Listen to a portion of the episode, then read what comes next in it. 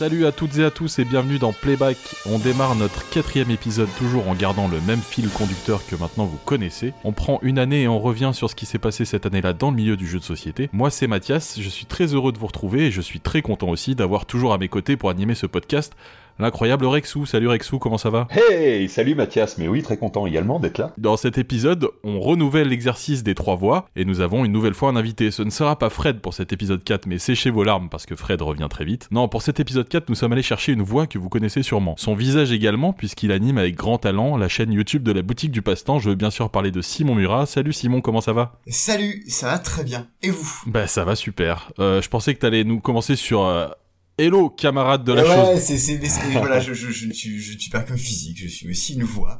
Et ouais, ouais, non, il faut que j'arrête avec ça, ça, ça, ça devient lourd un peu à force. Hein. non, écoute, euh, moi j'ai découvert ta chaîne il y a pas si longtemps que ça parce que je, je suis pas un gros consommateur de YouTube, donc je suis pas encore lassé par le camarade de la chose ludique en tout cas. Salut camarade de la chose ludique. on est bien, on est bien là. C'est dimanche matin, on a un café. On est bien, ça va être bien. Exactement. Bon bah on va pouvoir se lancer sur l'année qui a été choisie pour cet épisode. Juste avant, je laisse la parole au personnage d'un film sorti cette année-là. C'est comme ça, je peux pas m'en empêcher. J'aime les bonnes choses, j'y peux rien. Et, et les bonnes choses, c'est pas évident à trouver pour un rat. Ce serait plus facile si tu faisais je... moins la fine bouche. Je refuse d'avaler n'importe quoi, papa. Vous avez peut-être reconnu Rémi, le rat héros du fabuleux Ratatouille, film Pixar sorti en 2007 et qui est donc l'année choisie pour cet épisode. Et le moins qu'on puisse dire, c'est que Rémi n'aurait sûrement pas fait la fine bouche question jeu en 2007, une année ludique de Maboule, de fou furieux. Au cinéma, cette année-là, vous êtes peut-être aussi allé voir d'autres films comme Les Incroyables Zodiac, La Nuit nous appartient ou encore American Gangster. En fin d'épisode, on mettra aussi une chanson qui vous replongera dans l'ambiance de 2007. Mais nous n'en sommes pas encore là, et revenons à ce pourquoi vous êtes avec nous, le jeu. Et je me tourne vers toi, Rexou. C'était comment pour toi 2007 Ah, 2007, quelle année formidable. Nous étions jeunes et beaux, et la vie nous ouvrait les bras. Euh, non, j'étais déjà plus très jeune et j'ai jamais été très beau, mais euh, en 2007, euh, qu'est-ce que je faisais en 2007 Alors j'ai repris mes notes parce qu'on oublie vite, euh, mine de rien. et ben écoute, on en reparlera tout à l'heure, mais effectivement, on passait et toi aussi, on jouait déjà beaucoup au, au, poker, mais on faisait encore, ouais. moi je faisais encore pas mal de, pas mal de jeux de société. J'écrivais, je tenais encore mon, mon blog euh, à l'époque, hein, le fabuleux rexou.free.fr qui est, qui est toujours en ligne si vous avez envie de voir un site vraiment dégueulasse de l'époque. et puis euh, et puis j'écrivais encore dans j'écrivais dans Jeux sur un plateau. Je pense que c'est la dernière année où j'ai écrit dans dans euh, Jeux sur un plateau. Donc je faisais une je faisais une chronique euh, qui s'appelait les liaisons étrangères en fait où je faisais un peu une revue de presse, une revue de presse de revue en de revue en anglais. Voilà, ben là il y en a plus que deux dans 2007 donc je pense que vraiment j'étais sur la fin. Et puis je faisais quelques critiques de jeux. Là j'avais paru euh, bah, cette année-là j'avais paru une une critique sur euh, Through the Edges et une autre sur euh, Twilight Struggle. Euh, voilà j'avais mis 10 à j'avais mis 10 sur 10 à Through the Edges et je maintiens. et j'avais mis 8 sur 10 à, à Twilight Struggle parce que c'est quand même un jeu euh, un peu plus qui est quand même très exigeant et qui avait à l'époque de très gros défauts de matériel. Euh, le matériel était vraiment cheap, mais maintenant on a on est sur vraiment des très belles versions, donc c'est encore deux jeux qui tiennent qui tiennent sacrément la route. Voilà. Et toi Simon, qu'est-ce que c'était euh, 2007 pour toi? Bah, c'était très étonnant. C'était l'année dans laquelle je, débarquais dans ce qu'il convient d'appeler euh, le monde du jeu. Je, je, débarquais à Toulouse, j'avais pas de boulot et je suis passé devant le passe-temps et il y avait un petit panneau qui dit euh, on recrute. Et donc en 2007, c'est l'année où je débarque au passe-temps et dans lequel du coup je passe une année à jouer très intensivement à tout le fond de catalogue des jeux sortis précédemment, des jeux sortis cette année-là, et où je constitue euh, ma culture ludique. Donc pour moi, c'est une c'est une année très très très euh, importante cette année-là qui commence par un entretien d'embauche avec euh, Cléopâtre et la Société des Architectes que j'ai dû que j'ai que j'ai dû expliquer. Excellent. Ouais, c'est c'est c'est alors figurez-vous, je n'y ai du coup jamais joué, mais je peux vous l'expliquer. Et je passe une année du coup à jouer à tout, à des jeux pour gamins, aux grands classiques de jeux stratégie, à des je découvre tout ce qui est les jeux à la, qui sont que sont les jeux à l'allemande tirés à 400 exemplaires. Donc voilà, je prends une grosse claque de jeux cette année-là. Et toi aussi Mathias, tu bossais dans un dans un magasin de jeux, il me semble. Bah ouais, moi comme toi, c'est alors ça ça, ça ressemble à un film à, l'américaine. Alors moi, je sais pas si je suis passé à côté d'une vitrine et que j'ai vu une petite annonce. En tout cas, euh, c'est aussi ma première année comme vendeur au, au magasin Les Contrées du jeu à Grenoble. Donc voilà, je salue l'équipe euh, parce que je sais qu'il nous écoute et, euh, et voilà donc j'ai toujours en fait je faisais des études de commerce bien bien chiantes vraiment je savais pas ce que je foutais là et j'ai tout plaqué pour devenir vendeur de jeux pendant trois ans. C'était vraiment une, une super période de ma vie. Euh, ouais, euh, première année comme vendeur euh, en boutique de jeux et aussi aussi aussi mon premier festival international des jeux de Cannes. En fait je me souviens qu'en 2007 on avait pris la, la bagnole. Alors c'était avec Antoine Boza et trois autres amis. On avait fait on avait fait tout, tout le trajet en, en, en bagnole depuis Grenoble. Alors du coup ça reste encore hyper hyper émouvant en fait tous les souvenirs qu'on a qu'on a eu euh, sur ce, premier fiche de Cannes euh, ensemble. Des anecdotes euh, vraiment gravées dans la mémoire. Je me souviens de parties de Mulky sur le béton à côté de la plage. Je me souviens d'un off minuscule alors qu'aujourd'hui on peut plus rentrer voilà. Donc c'est c'est marrant de se remémorer cette petite Et, et attends, juste, une- juste une question, juste une question pour, pour Simon. Là, tu dis que tu joues int- intensivement, mais en fait, quand tu commences ton activité de vendeur, t'étais pas un joueur euh, particulièrement avant ça, quoi. Si je, alors, en fait, j'ai j'ai joué, à, j'ai joué à bien des choses. euh, Je me rends compte à, je me rends compte à posteriori. C'est-à-dire quand j'arrive, j'ai déjà joué euh, à Kailus, j'ai déjà joué, euh, j'ai une cinquantaine de jeux Ah chez oui, moi. quand même. Mais quand t'as 50 jeux chez toi et que tu débarques dans un magasin dans lequel il y en a 2500, bah, tous les soirs, tu rentres chez toi avec des trucs. Le, les premiers jeux, tu vois, que j'ai commencé à jouer, c'était Take It Easy, ah ouais euh, un petit jeu de connexion, tout ça. Mais t'as toute une culture à, à refaire parce que moi, j'avais des jeux qui me parlaient à moi, euh, le, le garçon moyen de, de 22 ans à l'époque. Mais il fallait du coup que je, que je vise un peu plus large, que je joue à tous les jeux pour enfants. euh. Ouais, mais sur- surtout que le passe-temps, je pense, était à l'époque sûrement une des boutiques qui avait le plus de références parce que Bruno euh, Bruno Desch, euh, il, faisait il faisait de l'import, euh, il vendait des jeux en, il vendait des jeux en allemand, il avait énormément de choix, ouais. Ouais, et on a toujours misé sur le fait de connaître les jeux, les exposer. Donc de suite, la barre, euh, la barre est assez haute, l'exigence est là, quoi. Donc il faut que je sois à la hauteur du truc. Hmm. Donc euh, je passe une année à, à bien potasser, ouais. Mais, mais c'est vrai qu'en fait, ça, ça, ça s'est pas arrêté depuis 14 ans, parce qu'en fait, depuis, euh, depuis cette année-là, euh, t'as, continué à être aussi joueur, euh, t'as, t'as, y a pas eu, ça s'est quasiment pas arrêté, en fait. Non, non, ça s'est jamais arrêté. Il y a toujours, euh, même déjà en 2007, on disait, oh là là, il y a trop de jeux dans le magasin. Ah oui, il y a trop de jeux dans le magasin. c'est ce truc-là, ça revient chaque année de dire il y a trop de jeux, mais en fait, ça a toujours existé, cette problématique-là. Il y a des choses qui bougent pas. Ouais. Bon, bah parfait, bah on va pouvoir lancer notre première rubrique, euh, qui est les événements marquants euh, de cette année 2007.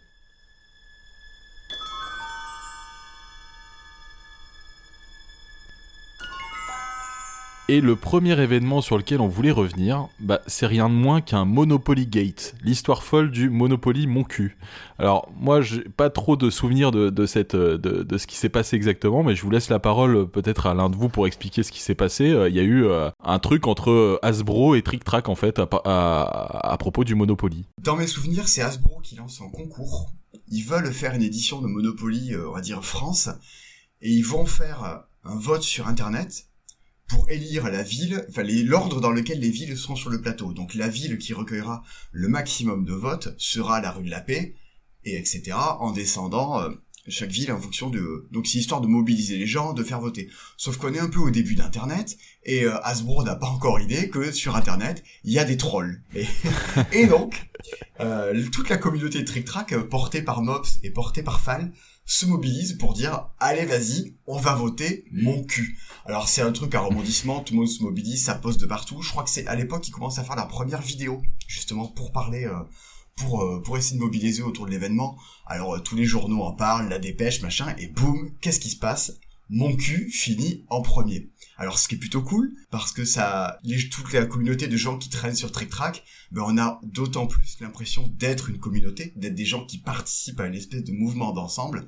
Sauf qu'alors chez Hasbro, c'est soupe à la grimace, mais généralisé. Ça les fait pas marrer, mais du tout. Ils ont absolument pas envie d'avoir un truc avec écrit mon cul euh, sur, un, sur un plateau. Et donc je crois que il y a des, des tas d'atermoiements, mais courant 2008, ils finissent par éditer euh, cette version, mais il n'y a pas mon cul à la place de la rue de la Paix, alors que ça avait recueilli, je crois, un truc genre 50 000 votes ou quelque chose comme ça. Mais c'est Dunkerque, qui était la deuxième, qui se retrouve sur la rue de la Paix, mais ils sortent un micro-tirage à côté de l'édition du Monopoly Mon cul, euh, avec euh, la rue du petit rapporteur, tout ça, une édition entièrement dédiée à ça, complètement collector. Si vous avez ça, euh, gardez-le, c'est une pièce de musée. Je sais pas si tu te rappelles aussi de tout cette, toute cette époque-là, Rexou. Ah ben euh, carrément. Enfin, c'était euh, ça là, là, ça montre, euh, ça montre déjà deux choses, c'est que au, marketing d'Asbro, il y a peut-être quelqu'un qui s'est pris une ou deux baffes là. et puis et puis et puis effectivement, il y avait ce côté très potache. Et je pense qu'il faisait aussi une des richesses de de, de Trick Track. Là, il y a, Fall s'était engagé à fond sur ce truc. Là, ils avaient ils avaient effectivement mobilisé. Et puis il y avait effectivement, tu vois, comme tu, comme tu as dit, il y a vraiment une une communauté qui s'est mobilisée et que ça, on, ça avait de la ça avait de la puissance quoi. Hein, euh, et c'était c'était un truc très potache, très très marrant euh, qui, qui qui effectivement c'est un c'est un bon c'est un bon souvenir en fait tout euh, tout bêtement quoi, tout bêtement. Mais c'était c'était une chouette idée qu'ils avaient eu de de voter de voter pour mon cul. C'était plutôt plutôt très drôle. Les meilleures idées sont parfois les plus cons et tant mieux. Voilà exactement. Et, effectivement, il y avait eu un peu de presse là-dessus, hein, mine de rien. Euh, c'était monté un peu d'un étage pour dire, euh, voilà, bah oui, c'est mon cul qui a gagné. Quoi. Ouais, ça avait fait parler. Je crois qu'à l'époque, on avait tous l'impression d'être des, des, pousseurs de cubes en bois sur des plateaux allemands un peu moches. Et le fait d'avoir un truc comme ça, où on se mobilise pour un truc aussi débile, ça, t'avais l'impression que voilà, que la, que la, communauté existait. Et c'était assez plaisant à constater. Bon, parfait. On, on passe euh, notre deuxième événement marquant, c'est notre euh, désormais récurrent point Asmodée. En fait, pour Asmodée, il n'y a pas non plus des trucs très importants cette année-là, mais l'année 2007 pour Asmodée, c'est l'année des gros événements. À commencer par euh, la Gen Con Paris, en fait, qui se passe à Montreuil. C'est la deuxième édition en 2007. Euh, moi, personnellement, c'est un souvenir, euh, c'est un souvenir parce que j'y étais justement allé en déplacement professionnel avec mon boss de l'époque de la boutique des contrées de jeux dont, dont, dont, on parlait en début d'émission. Et vraiment, pour le coup, moi, j'en garde un souvenir impressionnant. C'est dans une très, très, un très grand hall d'exposition pour le coup. Enfin, c'est c'est euh, c'est un, des événements euh, les. Enfin, alors aujourd'hui maintenant ça paraît euh, assez petit par rapport à d'autres événements qui peuvent se faire, d'autres festi d'autres festivals qui sont qui sont importants pour le jeu. Mais à, cette époque, il y a 14 ans maintenant, rappelons-le, c'est vraiment impressionnant. Et du coup, je sais pas si vous vous, vous, y êtes allé à cette Gen Con. Oui, alors moi moi j'y suis allé. Alors juste une petite précision, c'était organisé par Asmodée, mais pas uniquement. Hein, je crois que c'était co-organisé entre Asmodée et à l'époque donc euh, Gilles Garnier qui devait être euh, c'était Ubique à l'époque qui est devenu Edge qui est passé ensuite euh, sous Giron sous Giron Asmodée mais à l'époque c'était deux entités je crois qu'ils co-organisaient hein, donc il y avait il y avait Asmodée plus plus Ubique et effectivement c'était très impressionnant il y avait quand même pas mal de stands énormément de nouveautés qui sortaient qui sortaient moi c'est c'est des super souvenirs ces deux Gen Con alors j'ai peur de les mélanger un peu parce que à chaque fois je montais à Paris là je m'étais alors il me semble que je, je m'étais fait héberger par euh, par Manu euh, par Manu Rosoy. Il y avait avec euh, avec Seb Pochon et, et, Malcolm Braff. Donc on avait bah, il y avait il y avait tout un parcours. il y avait eu une soirée une soirée chez Laurent Escoffier. on avait fait une séance photo d'ailleurs que j'ai j'ai perdu. On avait fait des photos en Dalton là qui étaient qui étaient super chouettes, mais je les je les retrouve pas et c'est ça me ça m'attriste. Et puis après bah voilà le, le salon. on avait fait bah, on va en reparler, mais c'était soirée poker donc on avait fait du poker toute la toute la nuit et puis sur place bah, on avait on avait joué dont en particulier, moi je me souviens d'avoir joué euh, à Petit meurtre entre amis de Hervé Marly, euh, qui est euh, bon toi tu en parleras c'est un jeu que tu adores. Moi c'est c'est c'est moins mon type mais j'y avais joué parce qu'à l'époque ils avaient sorti sur la première édition il y avait une enquête où c'était il avait pris le top 10 des posters de, de Trick Track et donc il y avait une enquête où il y avait où j'étais dedans en fait. Donc c'était ah c'était plutôt marrant quoi. Et euh, de mémoire j'avais joué aussi à cette occasion comme on était avec Seb Pochon on avait joué au on avait joué au proto de Jamaïca sur le sur le salon qui était pas encore sorti.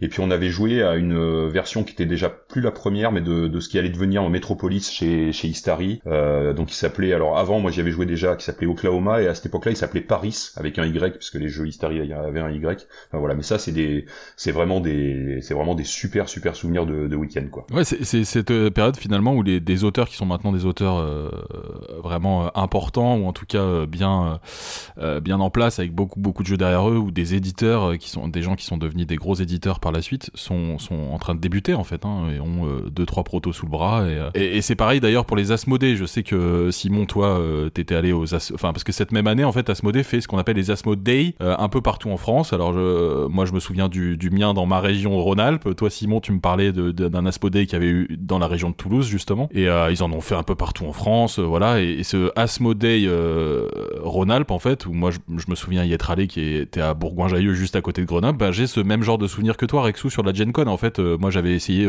là pour le coup, c'était le proto de, alors d'un jeu qui, dans mon souvenir, s'appelait Soleil Levant et qui deviendra Senji, qui est un, jeu bah, de Bruno Catala et de Serge Lager. Et je me souviens avoir essayé le proto de, de Senji en direct dans ce, petit festival, voilà, avec les auteurs eux-mêmes. Donc c'est vrai que c'est des, souvenirs assez intéressants, quoi, de voir que 15 ans après, bah c'est des auteurs qui, qui, ont sorti des jeux vraiment incroyables, mais qui à cette époque, voilà, faisaient parcourir, enfin, ils le font toujours d'ailleurs, hein, parcourir les, les festivals pour faire essayer leur proto, quoi. Et alors moi, je crois que l'Asmodée Toulouse, c'est le pire souvenir de festival que j'ai jamais eu, C'était horrible. Ça se tient fin novembre dans un grand hôtel assez prestigieux de, Toulouse. Et ce jour, alors pendant des semaines, je me dis tiens c'est cool, il va y avoir tout euh, tout le milieu du jeu et tout, des gens que moi je, suis dans Toulouse, je les connais pas, mais j'entends parler euh, de par Trick Track, de par euh, de par tous les magazines à ce moment-là. Je me dis ça va être trop cool, il faut absolument que j'y aille. Et ce jour-là, j'ai la grippe, mais un truc, euh, j'ai 39,5 de fièvre, ça va pas du tout. Et évidemment, comme un con, qu'est-ce que je me dis Tiens, si j'y allais quand même. Euh, j'arrive tout chancelant là-bas, ça va pas du tout, et je me fais alpaguer par euh, par Alain Balay, qui deviendra plus tard euh, l'éditeur de l'éditeur de Blue Cocker. Et je lui dis écoute ça va pas trop, je sais pas si je vais rester longtemps, si je vais faire le tour, je tiens pas debout. Il me dit mais tiens, si tu tiens pas debout, installe-toi. Est-ce que ça te dit de jouer à Renaissance? Renaissance, c'est un truc qui vient de republier à ce moment-là. C'est un infâme wargame qui dure 4-5 heures avec des règles, t'en prends plein la tête. Et donc, je passe la journée avec la grippe à jouer un jeu pas terrible où tout le monde se fait chier autour de la table et autour de moi je vois tout le monde passer Mathieu Despnous avec euh, son chabirinte et son Kezaku sur le bras Beltrando à la table d'à côté qui présente euh, ce qui allait devenir euh, Heroica qui venait de sortir qui était un de ses premiers jeux de chez Monster Game. Et moi je suis coincé là avec ma fièvre mon jeu de merde. Et c'était c'était une journée affreuse la Smodé Toulouse. Ça, ça avait ça avait l'air bien. Ça avait l'air Euh, on voulait dire un petit mot. On voulait aussi dire un petit mot euh, vraiment très rapide sur euh, le magazine Plateau. je sais Rexou que bah, Plateau, c'est un magazine qui aujourd'hui existe encore, mais qui a, qui a, qui a connu plusieurs périodes. Et en cette année 2007, il y a, y a une, une, info un petit peu particulière sur le magazine de jeux Plateau. Ouais, bah, Plateau en fait. Donc à l'époque, en, presse magazine, il y a vraiment Jeu sur un plateau qui est qui est en pleine en pleine bourre, hein, qui, qui est disponible en, en, kiosque. Et puis donc il y a cette revue Plateau qui a dû sortir alors je sais pas les premiers si c'est 2006, 2005 et en fait ils ont du mal à ils ont du mal à fonctionner. Donc du coup Plateau passe dans une version euh, numérique en, en 2007 donc le, magazine va devenir euh, gratuit pendant quelques années avant de, de renaître de ses cendres et puis de devenir bah, maintenant quasiment euh, bah, pas quasiment d'ailleurs la seule la seule revue sur le jeu de société qui existe bon qui est disponible dans les dans les boutiques ou par abonnement. Mais voilà c'est c'est assez c'est assez fort d'ailleurs de leur part parce que souvent quand on, ils ont annoncé qu'ils passaient en version numérique et gratuite ça sentait quand même un peu le sapin, faut, faut bien le dire. Et en fait, Plateau a quand même réussi à, tenir le coup et à rebondir, ce qui est, ce qui est plutôt, euh, ce qui est plutôt très chouette, quoi. Parfait. Euh, et le dernier événement marquant euh, qu'on avait, euh, qu'on a trouvé, euh, qui est vraiment un, un, truc très important pour nous tous, c'est euh, bah, qu'en fait 2007, plus qu'un événement marquant, c'est vraiment une tendance générale. En 2007, c'est l'année de l'explosion du poker. Rexou t'en a parlé parce que tu y jouais beaucoup. Moi, pour moi, c'est ça a toujours été très important. Et, et, Simon, tu nous en diras deux mots parce que bah, à l'époque en boutique, bah, c'est la folie. Vraiment, vraiment pour le coup, c'est vraiment voilà, c'est en fait il y a Patrick Bruel pour le coup qui vient de faire ses, ses, ses premières vidéos poker coach là, qui, qui vont vraiment propulser le poker vers le grand public. Il y a euh, le World Poker Tour, l'émission sur Canal+, et euh, bah il y a euh, bah il y a des tables, des mallettes et tout ça qui sont vendus dans les grandes surfaces. Moi je me souviens, c'est c'est c'est fou en fait. Et en boutique, bah Simon, toi tu peux peut-être témoigner de, de ce qui se passait en fait. Bah, c'est-à-dire que moi je débarque au, au passe-temps et devant nous il y a 2500 boîtes de jeux qu'il faut apprendre tout ça. Mais certains jours, deux tiers de ce qu'on pouvait vendre, c'était du poker des cartes, des mallettes, des jetons, des tapis, des tables de poker. Et je me suis toujours dit, le jour où la hype est passée, le, magasin se casse à la gueule que ça.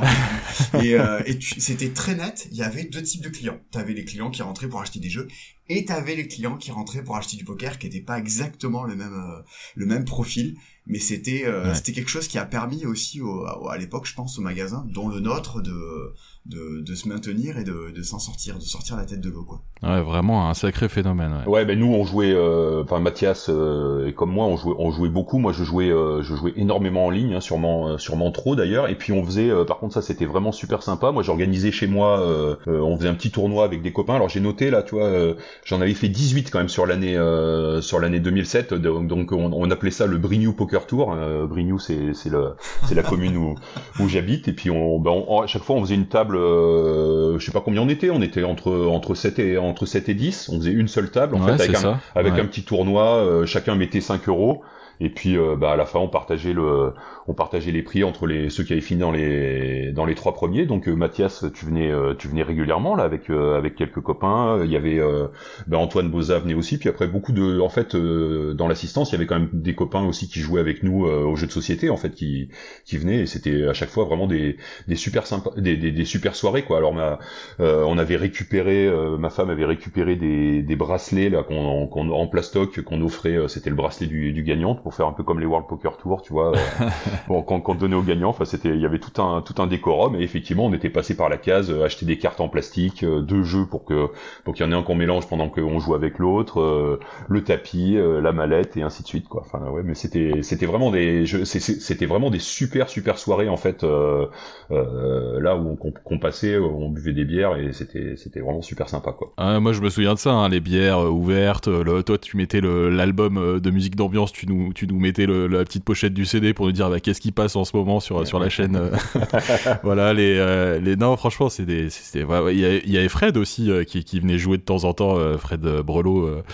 Je me souviens ouais de toutes ces parties c'était et moi pour moi ça moi ma première vraie partie de poker en plus c'était deux ans avant en 2005 avec Antoine Boza justement que j'avais rencontré en ligne et euh, on devait jouer à Kelus qui, qui devait sortir. Et en fait finalement on s'était rencontrés pour la première fois autour d'une table de poker. Donc c'est marrant c'est marrant aussi. Et, euh, et pour moi ça a continué pendant euh, longtemps. Alors toi tu disais que tu jouais déjà à l'époque en ligne. Moi c'est après que j'ai joué en ligne. Et surtout j'ai j'ai énormément joué euh, après euh, pour euh, un peu plus d'argent en casino. Et j'ai rencontré, enfin voilà, je suis, j'ai atterri dans une association, le Grenoble Poker, où j'ai fait, j'ai fait vraiment que ça à une période et j'ai rencontré des gens qui sont encore aujourd'hui des, des, amis très très importants pour moi. Non, vraiment le poker c'était c'était fou quoi. Et ça a un peu, ça un peu connu des, des hauts et des bas en fait. Hein. Et aujourd'hui c'est côté boutique de jeux Simon, je sais pas, aujourd'hui c'est quand même beaucoup moins fort évidemment. Oh, c'est devenu beaucoup plus anecdotique, mais faut s'imaginer que ce Noël-là, c'était... Euh, j'ai l'impression qu'on pouvait prendre chaque année et dire qu'est-ce que c'est le cadeau à faire chaque année? En 2007, il y a des années, c'est une trottinette. Euh, il y a une année, c'est le cadre électronique avec les photos qui défilent. Et eh ben, en 2007, le cadeau à avoir, c'était la mallette de poker. Tout le monde voulait ça, tout le monde se les arrachait et euh, on, a, on maîtrisait le truc. Alors ça, c'est des jetons de 11 grammes 5, c'est de l'ABS, mais cela c'est du 14 grammes à le machin. Il y avait tout, euh, c'était toute une économie, un monde à part quoi. C'était euh, c'était assez fou. Mais même le festival du jeu, moi c'était ma première année de festival du jeu d'alchimie du jeu à Toulouse. Et tous les jours, là, il y avait une fréquentation normale, mais le vendredi soir, tournoi de poker, et là, ça, ça remplissait complètement le hall. Il y avait des préinscriptions, les gens faisaient la queue. C'était euh, la folie. Ouais, vraiment euh, un grand, un grand moment. Une grande tendance euh, qui, euh, qui, qui, a, qui, a, continué quelques années quand même. Il y a eu plein d'éditeurs qui ont, cherché à surfer là-dessus. Il y a eu plusieurs petits jeux qui sont sortis cette année-là. Oui. Que ce soit Poker d'enfer, que ce soit euh, RopoProd avec Mexican Poker Odem, je sais plus comment ils s'appelaient leurs petits jeux, mais qui ont, qui ont essayé de, qui ont essayé de profiter, euh, de profiter de ça en fait, de profiter de cet engouement. Ça a même. il y avait Chicago Poker de Bruno Faiduti aussi. Ouais, on en vendait quelques-uns, hein, mine de rien. Je pense que c'était pas une, une, si mauvaise idée de surfer là-dessus. Mais après tout ça, on arrive sur notre deuxième rubrique, le palmarès des grands prix ludique en 2007.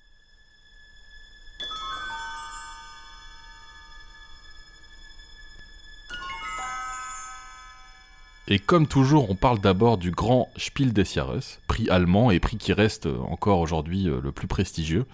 Et 2007, c'est encore une, euh, une année où il y a une formule avec 5 nommés. Et le jeu qui sort vainqueur cette année-là, c'est Zoloreto de Michael Schacht chez Abacus Spiele. Euh, pas trop de souvenirs moi de mon côté, je me souviens d'un jeu très accessible avec des règles très simples, un panda en très gros sur la couverture. euh, qui à lui seul, moi je, pensais que ça avait généré quelques ventes, mais Simon, tu me disais en off que en fait finalement ça avait pas tant marché que ça. Ouais, ça a jamais été, euh, jamais été un gros best-seller pour le coup Zo- Zooloreto. Bah tu vois, il y a qu'à voir aujourd'hui, c'est plus commercialisé Zooloreto. Et euh, Ouais, ouais. aussi bien il y a des jeux hyper commercialisés qu'on me redemande régulièrement. Zooloreto, je pense que ça doit bien faire 2-3 ans qu'on m'a même pas demandé si jamais c'était encore trouvable, tu vois. Donc euh, après c'est pas déconnant, c'est l'adaptation en jeu de plateau de, de Coloretto avec une mécanique euh, assez assez euh, assez intéressante de est-ce que je continue à remplir ou euh, est-ce que je prends immédiatement de peur que les autres me me le subtilisent en attendant mon tour? Mais voilà ça a jamais ultra décollé c'était encore la hype des aventuriers du rail à l'époque Ouais. Ça ça a jamais réussi à faire jeu égal avec ce jeu là Mais je pense que c'était une année, euh, le jury a dû un peu galérer parce que honnêtement, c'était pas une année folle. hein. On parle des jeux là qui sont sortis plutôt l'année d'avant, euh, et du coup, il y avait vraiment pas de, pas de- des fois, il y a des années où il y a des évidences. Hein, euh, voilà, tu parlais de, de- des aventuriers du rail, de, bon, il peut y avoir des Carcassonne, peut y avoir des, voilà, des, choses comme ça. Là, c'était plus plus compliqué. Après, Zooloreto, c'est un jeu qui fait, qui est vraiment pile dans la cible du prix. Hein. Euh, C'était quand même, euh, c'est très accessible et le jeu était resté quand même intéressant, quoi. Euh, c'était c'était vraiment euh, très correct, mais sans être euh, complètement complètement fou, quoi. Il y avait un il y avait un calibrage du spiel en plus c'est-à-dire qu'il avait donné à Carcassonne il avait donné à Alhambra il avait donné aux aventuriers du rail à Turnum Taxis et du coup t'avais l'impression que vraiment si tu voulais le spiel il fallait forcément que tu sois un jeu de plateau familial avec une façon de compter des points tu pouvais pas euh, c'était assez inimaginable à l'époque qu'un truc comme euh, comme Anabi ou Dixit remporte le prix c'était encore trop euh, Ouais. Trop Ouais. euh, cloisonné je trouve Et bon, euh, ce qui est intéressant peut-être sur Zooloreto, c'est son, son auteur, là, euh, Michael Schacht, qui était un, jeu, un, un auteur allemand euh, plutôt euh, plutôt tendance à faire des jeux vraiment très allemands, assez assez secs en fait, un peu un peu l'école euh, Knizia, je dirais. Euh, donc il y avait il y avait eu Chunke, euh, Cardinal, Cardinal Koenig là qui vient d'être réédité euh, en, en tant que Iwari, il avait sorti Industrie, un jeu d'enchères aussi euh, très très sec et bon voilà, bah, là, ça, ça a été un peu sa consécration euh, Zooloreto. Et c'est d'ailleurs c'est un, un auteur, c'est un peu curieux, mais qui est un peu disparu parce que je j'ai pas l'impression d'avoir vu euh, de ces jeux depuis plusieurs années. Alors il y a quelques rééditions, hein, mais euh, mais je j'ai pas l'impression qu'ils produisent, euh, qu'il il s'est un peu il s'est un peu arrêté quoi. Le dernier jeu, je pense qu'il a sorti, c'était Smile chez euh, Zedman l'an dernier, je crois, quelque chose comme ça, qui a fait un four monumental. Ah bon d'accord. Il y a eu des trucs qui mécaniquement peuvent être sympas, mais comme tu le dis, c'est tellement austère et tellement sec que ça ça prend pas quoi. La sauce prend pas. Là, euh, China, il vient d'être édité, tu l'as dit, sous le nom d'Iwari. Et certes, c'est beaucoup plus sexy, beaucoup plus attrayant, mais ça reste euh, un peu calculatoire et je suis pas sûr que ça connaisse un succès fou. fou, fou, quoi. Ouais, c'est vraiment très beau, euh, mais c'est des jeux un peu à l'ancienne. Après moi, bon, je, je suis assez client, mais c'est oui peut-être que ça, ça va être compliqué à vendre en, en, 2000, en 2021 quoi. Ouais, ouais. En tout cas pour le en tout cas pour le Spiel des Jahres cette année-là en, en France, l'événement c'est surtout que dans les finalistes il y avait Ispahan quoi, de, de Sébastien Pochon chez Istari. Oui, oui. Et oui. ça, euh, et ça, c'est ça, on en parlait énormément parce que autant, euh, bah, on, on l'a déjà dit, mais dans les années, euh, dans les années 2010, on va s'habituer euh, aux présences francophones euh, en finale du Spiel, voire euh, à le gagner une année sur deux. Euh, autant à l'époque, c'était vraiment rare et, et Ispahan, euh, Ispahan, c'était vraiment l'événement quoi. C'était vraiment l'événement et il avait de vraies chances de, de gagner. C'était peut-être un petit peu trop un jeu corps, un peu pour joueurs pour euh, pour gagner, mais euh, mais c'était c'était une sacrée reconnaissance qui C'était pas si familial que ça. non, non, mais aujourd'hui, il serait plus, il serait plus nommé au Spiel, c'est sûr, mais, mais, euh, mais Ispahan avait fait parler de lui, euh, et je regardais, là, dans les, en préparant l'émission, je, je lisais, là, les, les revues anglaises, la Counter, ils en, ils en avaient parlé énormément. Il y avait vraiment un truc dans Ispahan de, de comment est-ce qu'on fait, euh, et maintenant c'est devenu très commun, mais comment est-ce qu'on réutilise des dés, euh, pour faire euh, pour faire quelque chose de pour faire quand même un jeu pour joueurs mais avec des dés. Alors autant maintenant depuis on, a vu bah, 10 000 jeux de placement d'ouvriers avec des dés avec du draft et tout ça, ben là il y avait vraiment une utilisation super innovante des, dés qui qu'on classait puis après on, pouvait on pouvait utiliser euh, une action en fonction de leur, de leur placement. C'était la mécanique était vraiment super originale pour euh, pour l'époque et c'était une belle reconnaissance d'être euh, d'être nommé au Spiel quoi. Bah 2007 c'était encore vraiment la, la vague de la hype des jeux à l'allemande avec du cube, avec euh, c'était tout le, toute l'arrivée de tous les jeux de poste d'ouvriers et justement le, le dé c'était le truc à ne pas utiliser dans les jeux. Et avec Exactement. C'est c'est les premiers jeux avec Kingsbourg qui sortira aussi cette année-là qui disaient on peut jouer avec des dés, ce n'est pas sale. Et voilà ça ça a participé de ça. Ouais, j'ai exactement le même souvenir. ouais. C'est c'est vraiment c'est vraiment ce sentiment de dire avant un jeu tu sortais un jeu avec des dés, tu te faisais défoncer. Enfin sur Trick Track, c'était juste pas possible par exemple. Ah, moi, j'ai un super souvenir de d'Ispar. hein. J'ai beaucoup joué, comme t- comme euh, tu, comme vous le disiez tous les deux, ce système euh, vraiment de classement de dés qui donne accès à des actions.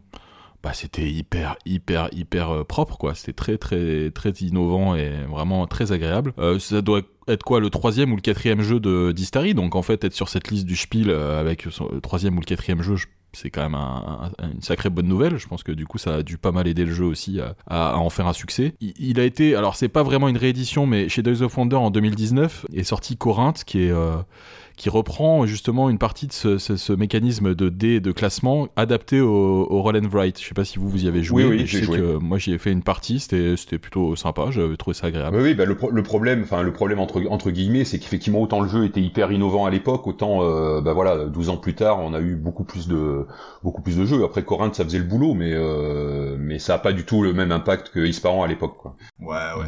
C'est, j'ai jamais été un gros fan d'Isparan, alors autant vous dire que Corinthe, euh, pff, je suis passé très vite dessus. Mais cette année-là, ce qui aurait pu, ce qui aurait pu l'avoir quand même, et qui avait un système très original qui a été après repris dans quelques jeux, c'était euh, connu sous le nom allemand de Genside von Theben, qui était nommé. Et euh, ça, c'est toujours un truc euh, que nous, on, mettait vachement en avant en magasin. Et je pensais cette année-là que c'était Theb qui allait l'obtenir qui était un jeu de, déplacement sur euh, sur un plateau en Europe. Tu donc tu vois tout à fait dans les canons de l'époque. Tu déplaçais, tu récupérais des archéologues, des connaissances, et surtout, il y avait le système astucieux de la gestion du temps. Les actions que tu faisais te coûtaient du temps, et tu ne rejouais que quand les autres joueurs t'avaient doublé sur la piste du temps. Quand tu partais faire des fouilles archéologiques tu pouvais décider d'y passer 12, 15 semaines, alors là t'allais piocher dans le sac, hein, parce que c'était un sac de fouilles archéologiques. Par contre, t'allais pas rejouer pendant 12-15 tours, quoi. Donc, euh, fallait aussi euh, prendre des risques et euh, gérer ça. C'était, c'était trop bien. Ça a été repris après le principe d'Olympos. Il y a plein de jeux qui utilisent ça. Et je pensais que ça l'aurait eu cette année-là. Bon, c'est pas le cas. Ouais, on avait évoqué le jeu dans, dans le premier. Enfin, moi, je l'avais évoqué, euh, enfin, avec Rexo aussi, bien sûr, mais dans, dans le premier épisode, parce que c'est un jeu qui m'avait marqué. Et on avait parlé à l'époque, c'était. Parce que là, il est cette année-là sur la liste, comme tu l'as dit, Simon, mais. Mais euh, en fait, on l'avait évoqué euh, sur une année qui n'est pas vraiment la bonne année, parce que c'était un jeu auto-édité. Je me souviens Oui. que Rexo, t'en Oui. avais parlé un peu. Mais super jeu, moi, j'ai des, des super bons souvenirs de Theb, quoi. Vraiment, j'a- j'adore. J'adore encore. Je pense que j'y rejouerai avec plaisir. Je sais pas si ça a ultra vieilli euh, aujourd'hui, hein, j'ai aucune idée. Mais, euh, mais si vous mettez la main sur une version, euh, ça vaut le coup d'essayer, je pense. Voilà. Et pour finir donc avec le Spiel, ben donc euh, le- outre les donc on a dit qu'il y avait cinq finalistes, donc Zoloreto qui gagne, euh, Genside von, von Theben, donc Theb en français, euh, vous venez de, de, de l'évoquer, Isparan, et puis les deux autres nommés, donc c'est le les voleurs de Bagdad, et puis euh, Arcadia euh, de Rudiger Dorn. J'ai joué aux deux, j'ai un vague souvenir sur Arcadia et j'ai un, j'ai une absence de souvenir total sur les voleurs de Bagdad qui, euh, pff, très très anecdotique. Euh, bah, parfait, on passe du coup à, au deuxième prix et à l'As d'Or. Et en 2007, le jeu qui gagne le prix euh, décerné dans le cadre du Festival international des jeux de Cannes, c'est Du Ballet de Bruno Catala et Serge Lager, édité par Asmodée. Alors, euh, bah, euh, moi personnellement, j'adore Du Ballet. Enfin, j'ai beaucoup beaucoup joué à Du Ballet. Euh, bah, c'est un, design un design de boîte qui à l'époque est une petite révolution. hein. Purple Brain reprendra ça pour sa gamme compte et jeu, mais là la boîte sert dans le déroulé du jeu, si je me souviens bien. On se sert aussi de la boîte quand on joue, puisqu'on vient on vient cacher une partie des éléments en, en bougeant un peu la boîte. Le livre sert de piste de dés, tout à fait. Tu jettes des dés à l'intérieur, et dès que tu penses bien les avoir observés, tu refermes le livre pour que les autres joueurs n'aient pas le temps de les observer correctement. Ah voilà, c'est ça. Bah, euh, je sais, moi personnellement, c'est le moment. Donc, comme on l'a dit, moi, je, je, débute comme vendeur à la boutique de Grenoble. Nous, on a une boîte ouverte sous le comptoir, clairement. Et dès que il y a des gens qui peuvent être intéressés par un, par un jeu qui qui peut coller, on sort le jeu, on, fait un tour en fait de jeu, où on fait la démonstration de, on lance les dés, on les cache, on, explique comment marche le jeu, et honnêtement, 95% des gens repartaient avec quoi. C'était fou parce que juste la, boîte en fait qui était euh, assez originale en forme de livre, euh, les dessins qui sont hyper jolis, pour le coup c'est hyper quali en termes de, de design graphique. Vraiment, je pense qu'on en a vendu des, on a vendu des palettes quoi. Ouais, c'était un, truc très atypique avec un. Il y avait, il y avait aussi encore des jeux qui avaient trop la hype, qui étaient Elixir, qui étaient tous ces jeux-là. Et ça, Asmodée continue complètement dans cette gamme-là avec du ballet qui sort en en 2006, mais qui gagne l'As d'or euh, en 2007. Pareil, on l'a au magasin et nous, les jeux sont exposés dans le magasin. Toutes les boîtes que tu vois sont, sont des boîtes de démo et on va les chercher dans la réserve. Ce qui fait que du ballet, quand tu le vois dans le magasin, c'est tellement manipulé, on passe tellement notre temps à le montrer que le truc il est déglingué quoi. Ah ouais, La première ouais. impression qu'on donne de du ballet, c'est d'un jeu qui a mais complètement vécu, mais dans le bon sens du terme. Et ce qui est très étonnant, c'est de voir euh, Bruno Catala et Serge Lager dessus, parce que du ballet, ça reste un jeu d'observation et de rapidité, Ouais. qui est, euh, je pense, un exercice de style qu'ils ont pas tellement repris plus tard dans leur dans leur ludographie, l'un comme l'autre. Ouais, tout à fait. Et c'est un jeu qui a dû finir d'être commercialisé, qui a dû arrêter sa commercialisation, je pense, courant 2009, et qui a jamais été republié depuis. Donc c'est, euh, si vous l'avez, c'est une relique du ballet. Mais il y a aussi un autre truc qui est plus édité, c'était euh, l'As d'or des jeux pour enfants. Qui est, et c'est marrant Ah oui. qu'on en parle. On me l'a encore demandé hier. C'est euh, alors c'était connu sous le nom allemand de Nacht des Magier, la nuit des magiciens. Et euh, ça c'était vraiment chouette et très atypique. Ça se jouait. Vous vous l'avez déjà vu ce jeu-là? Vous voyez à quoi ça euh, de- à quoi, à quoi ça ressemble? Ouais, je vois à quoi ça ressemble. Là, c'est les Dry Magier Spiele. En plus, ils sont, ils sont superbes ces jeux, quoi. Ils sont toujours euh, super bien illustrés. euh, ouais, c'est, très joli, ouais. c'est la Rolls des, des jeux pour enfants avec euh, de- des, des, tas, bon, des tas de trucs, euh, notamment le labyrinthe magique qui est très connu ou l'escalianté. Et dans celui-ci, Oui. il a la particularité de se jouer dans l'obscurité. C'est-à-dire qu'on pose au centre de la table un grand plateau rond sur lequel on met plein de petits disques en bois et certains de ces disques ont une face luminescente. Donc tu lui fais prendre la lumière et après on se met tous dans le noir pour y jouer. Et de, mémoire, il faut qu'on arrive à rajouter des pièces ou à les faire bouger sans faire tomber du plateau qu'on ne voit pas des pièces qui elles n'ont pas de face euh, de face phosphorescente. Donc en déplaçant les pièces phosphorescentes, qu'il faut que je crois que de mémoire que tu amènes au centre du plateau dans un trou, il faut pas que tu bouscules d'autres pièces qui tombent du plateau. C'était euh, très très amusant et comme tout jeu phosphorescent, qui joue deux fois parce que euh, t'en as trop marre de devoir fermer les volets pour t'enfermer chez toi pour y jouer. C'est euh, voilà, mais ça c'est dommage, ça soit plus édité. Ça valait très cher à l'époque pour un jeu pour enfants, ça valait une quarantaine d'euros, ce qui était très atypique à l'époque. Mais voilà, c'est c'était très intrigant, très plaisant. Il y a pas mal de jeux sur cette liste en fait qui, qui, qui sont importants. Alors on va pas pouvoir euh, tous les faire, mais on, je pense qu'on voulait déjà parler euh, de Cash and Guns, qui était un jeu de Ludovic Maublanc qui a édité par Repos Productions. Euh, moi, beaucoup de souvenirs de Cash and Guns, qui est un jeu, on va dire, inspiré par Reservoir Dogs, hein, euh, un jeu avec des, où chacun a un flingue en mousse et on, on se braque pour euh, les uns les autres pour essayer de, de gagner plus, la- plus d'argent que, que, que les adversaires. Vous avez, euh, vous avez un souvenir, vous, de, de Cash and Bah, Guns? Cash and Guns, oui, bien sûr. euh, c'est- c'est- C'était vraiment une super découverte. C'est un jeu qui est sorti en, en encart, justement, dans le jeu sur un plateau, en premier, sous un, un nom qui s'appelait Kill, c'était Kill Dog, je crois. Ouais, ouais. Euh, Moi, je me souviens, je m'étais, j'étais allé m'acheter des, des pistolets à eau pour pouvoir y jouer avec la version euh, euh, print and play. Et euh, ben voilà, c'est, c'est, c'est un des premiers jeux publiés par par Ludovic Maublanc, si je me souviens bien, non, voire peut-être même son premier. Comme d'autres jeux là qui sont sur cette liste, ils sont, c'est bizarre, c'est quand même des jeux de 2005, donc deux ans avant euh, avant cet As d'or. Mais voilà, ouais, un super jeu, et puis qui a été réédité euh, par Repos euh, il y a quoi trois ans à peu près, et qui a été de nouveau un très un très très gros succès quoi. Oui, ils l'ont ils l'ont carrément refait au niveau des règles, au niveau de la façon dont tu récupères l'argent au centre de la table. Ouais, c'est vachement mieux. Ouais. Cette année-là, sur Cash and Gun, il y a plusieurs trucs qui sortent aussi. Ils sortent des armes en plus. Donc, on vendait un Uzi à part pour jouer à, à Cash and Gun. Euh, il y avait les extensions Yakuza où tu jouais en équipe, où tu avais des joueurs qui avaient des shurikens qui pouvaient lancer à la tête des gens. Et il y a aussi une version live de Cash and Gun qui sort cette année-là où, euh, à la différence de Cash and Gun où tu joues autour de la table, dans Cash and Gun live, tu cours dans la pièce et tu, euh, tu braques les autres avec tes doigts. Enfin, c'était un truc, mais à condition que tu puisses les avoir dans ta ligne de mire.